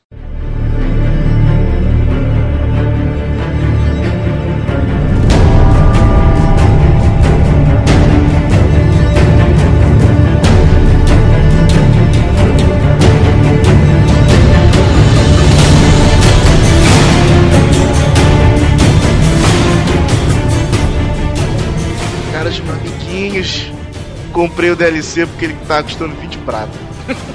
Aí eu fiquei sabendo que ele tinha 10 horas de jogo, blá, então eu comprei. Tava falando do, do Hearts of Stone. Né? Exatamente, que já está disponível para vocês gamers. Né? Comprei ele na pré-venda, muito bonito. E tive uma surpresa muito grande, cara, ao jogar o jogo, porque ele não é só uma missão, uma missão secundária que aumenta um pouco mais a vida útil do jogo ele é praticamente um jogo novo, cara. Que ele tem uma, uma main quest muito boa, com personagens muito carismáticos, né? Bem interessante. E ele te dá uma infinidade de side quests novas, cara. Assim, eu tô jogando ele desde, o, o desde ontem, né, no, no caso. E já tenho pelo menos 6 horas de jogo, não fiz nenhuma side quest ainda. E a main quest continua muito interessante, cara. Você acha que vale muito a pena para você que é gamer como a gente jogar essa DLC, porque ela é um complemento muito grande do jogo. É uma, uma, uma adição quase que obrigatória pro jogo. Mas não é post-game, né? Não. Ele se passa paralelo, né? Não vai, não vai É influenciar paralelo, o final, você- nem nada. Exatamente. É claro que eu- é, existe diálogos que são influenciados pelo momento que você tá no jogo, né? Por exemplo, eu encontrei uma pessoa que perguntou pelo Vazemir, né? E você. E eu- e o Gerald fala o que aconteceu com ele, entendeu? Entendi. Então quer dizer, se você vai, vai jogar o jogo e você não passou por aquele ponto ainda, provavelmente o diálogo foi- seria diferente, né? Entendi. Entendi. Então assim, é muito, é muito bacana isso. E também assim, eu já tava num nível bem alto no jogo, né? Já tava no nível 42. Então eu já tava num ponto que eu não tinha rivais mais no jogo. Pra você ter uma ideia, eu tô tão forte que eu matei uma matilha de lobo na mão. tipo, falei, "Deus, vou dar, vou dar de soco nesses lobos brancos aqui pra ver o que, que acontece. E matei todos eles na mão, cara. Então, assim, quando começou a DLC e ela fala que você tem que ter o nível, pelo menos no nível 30, né? E a gente tava até com uma, uma dúvida se a a DLC ia dropar teu nível, né? Pra nível 30 e nada disso aconteceu. Pelo contrário, o que ela faz? Ela adequa os inimigos ao teu nível. Então, tudo que era. que já tava ficando muito fraco pra mim, cara, passou a ser desafiador novamente, né? Ah, Isso- boa, bem legal. Isso eu achei bem bacana, você novamente jogar, tendo aquela possibilidade de que se você jogar mal, você vai morrer, entendeu? Inclusive eu rodei na mão de uma aparição de novo. Maldita aparição, meu Deus. E aí fica aquela dúvida, quem tá na marcha da morte vai ter que reaprender o jogo de novo. É, exatamente, cara, assim. A história é bem interessante da DLC, né? Você é contratado por uma, por uma pessoa pra, pra destruir um monstro que tem no esgoto, né? Do de Oxenfurt. E ao você destruir esse monstro, começa a desencadear uma série de eventos, né, cara, no, no jogo. E você se vê é, cercado de personagens que parecem um capeta, né? Nossa. Você se vê cercado por contratos de sangue. E você se vê também com uma nova dama que você pode visitar, cara. Olha só que coisa linda. Excelente, excelente. Então parece uma boa pedida por um preço ridículo, né? 20 reais você tem um jogo quase todo novo, né? pra quem pagou 250 reais no jogo, 20 reais é quase nada, cara. Quase nada. E depois ainda vai ter outra expansão, né? Que o pessoal tava falando até que seria maior do que essa, né? Tipo, o jogo ele tá infinito, né? Tá massivaço mesmo. E ele vale muito a pena também pelo fato dele abrir o seu mapa, cara. Ele expande mais ainda o mapa de Novigrad. Então Ah, você tem legal. uma, uma área totalmente nova pra explorar, entendeu? Ah, é boa. Isso é legal também. É a pergunta que eu ia fazer. É bem legal, então. Você não fica só circulando nos lugares que você já conhecia, né? Você vai pra um ponto novo, então, né? Exatamente. Vale salientar também, que eu, acabei de nesse exato momento entrar aqui no, no fórum. Já tem gente reclamando também de bug, infelizmente, no DLC. É, inclusive, galera que é Trophy Hunter aí já tem dois troféus no mínimo que são é, impossíveis de ser obtidos. Obviamente, suspeito que a CD Projekt Red já está olhando isso, se Deus quiser, vai remendar isso quanto antes. Mas fiquem avisados também dessa parada. Uma coisa que a gente não pode reclamar da, da CD Projekt Red é o da- do cuidado que ela tem com os fãs, né, cara? Verdade, esse canal aberto aí de falar o que tá errado e ter, pelo menos de tentar de alguma forma endereçar, né? Então, é, eu acho que vale como bônus points aí pra empresa, que não faz mais do que a sua obrigação, né? Mas é, tá sempre tentando entregar um produto mais legal pra gente aí.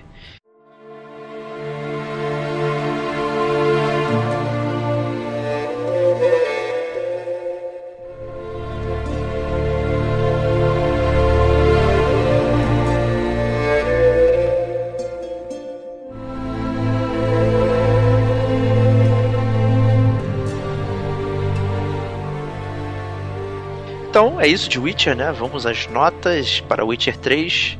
Começar com o Rodrigo Estevam, então. Quais são as suas impressões finais e nota para Witcher 3? Então, é, é um jogo que deve ser jogado por qualquer gamer, seja ele como a gente ou não.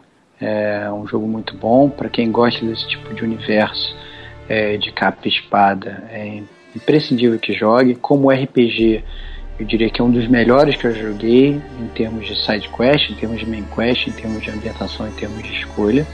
Acho realmente fantástico toda a construção de personagens, é, dublagem, gráficos espetaculares. É, é, um jogo muito adulto. É, eu não estou falando só de putaria, não. É, acho que é realmente um jogo que leva você a pensar sobre as escolhas que você tem que fazer e sobre a, a psicologia de todos os personagens.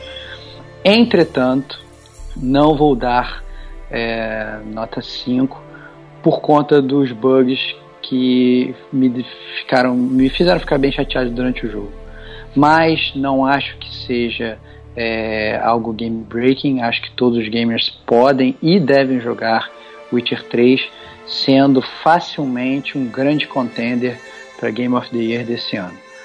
Logo, dou para Witcher 3 4.9 unicórnios empalhados. É, para 4.9 unicórnios empalhados para essa grande peça gamer que merece estar na estante de todo gamer. Quem jogou vai sacar essa referência, hein? Muito bom.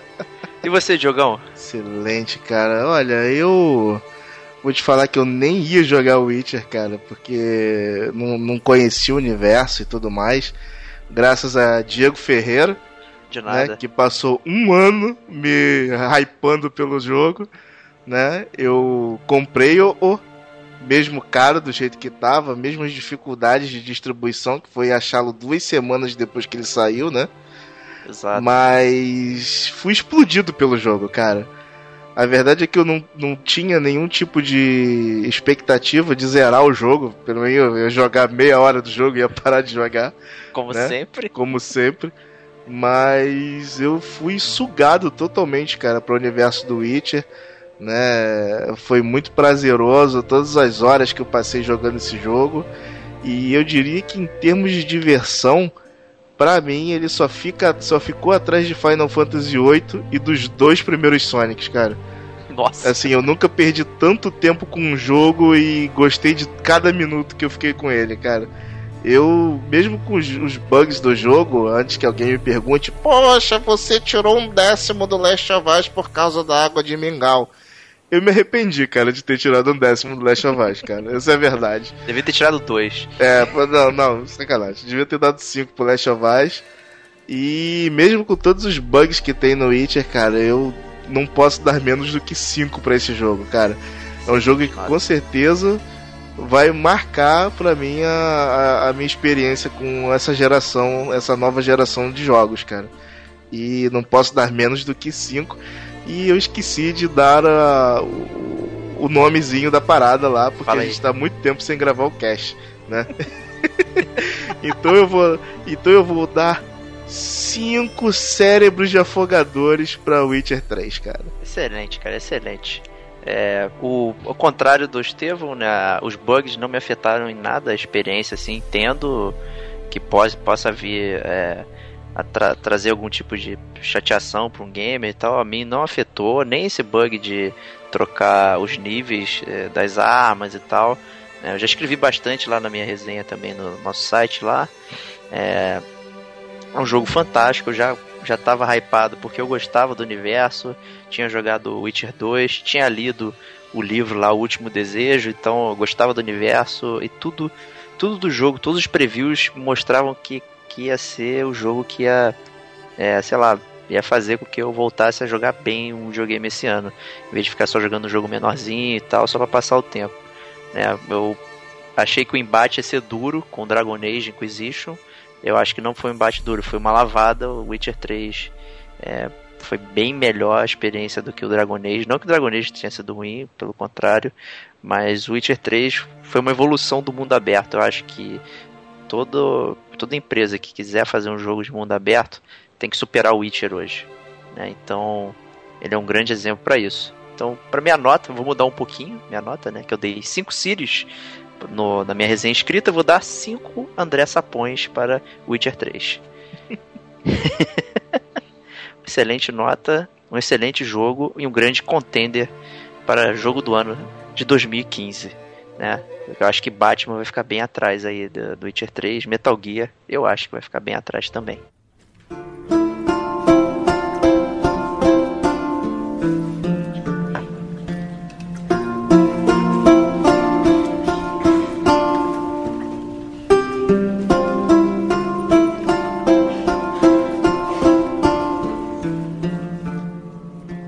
Então é isso, meus amigos, sobre Witcher 3, possivelmente o melhor jogo do ano. Ainda vamos ter Fallout 4 e Star Wars Battlefront, então bons contenders aí pro jogo do ano. Mas o Witcher 3 realmente é o peso pesado aí, então vamos aguardar. Queria deixar um agradecimento e um abraço pro Bruno Aldi do podcast Los Ticos lá, que ele deixou um comentário no nosso cast de Last of Us e de pirataria, né? Dizendo ser um grande fã do, do Last of Us e tal. Então, obrigado pela participação. É, já fui lá curtir o podcast Los Ticos também, é muito divertido. Tem uma postagem muito interessante lá que são os 15 melhores personagens gordos de games.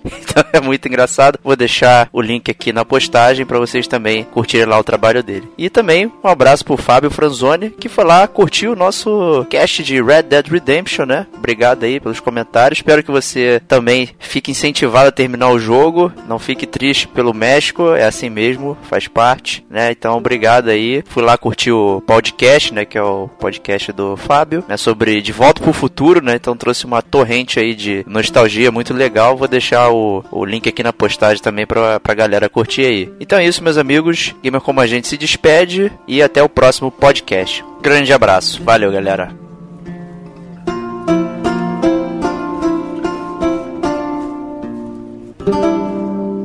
Scars long have yearned for your tender caress to bind our fortunes. Damn what the stars are. Rend my heart open, then your love profess. A winding, weaving fate to which we both atone. You flee, my dream come the morning your scent, berries tart, lilac sweet. To dream of raven locks and twisted, stormy, of violet eyes glistening as you weep. The wolf I will follow into the storm to find your heart its passion displaced by our ever growing, hardening into stone. Amidst the cold, to hold you in a heated embrace, you flee. My dream come the morning, your scent berries tart, lilac sweet to dream raven locks and twisted, stormy, of violet eyes glistening as you weep. I know not if fate would have us live as one, or if by love's blind chance we've been bound.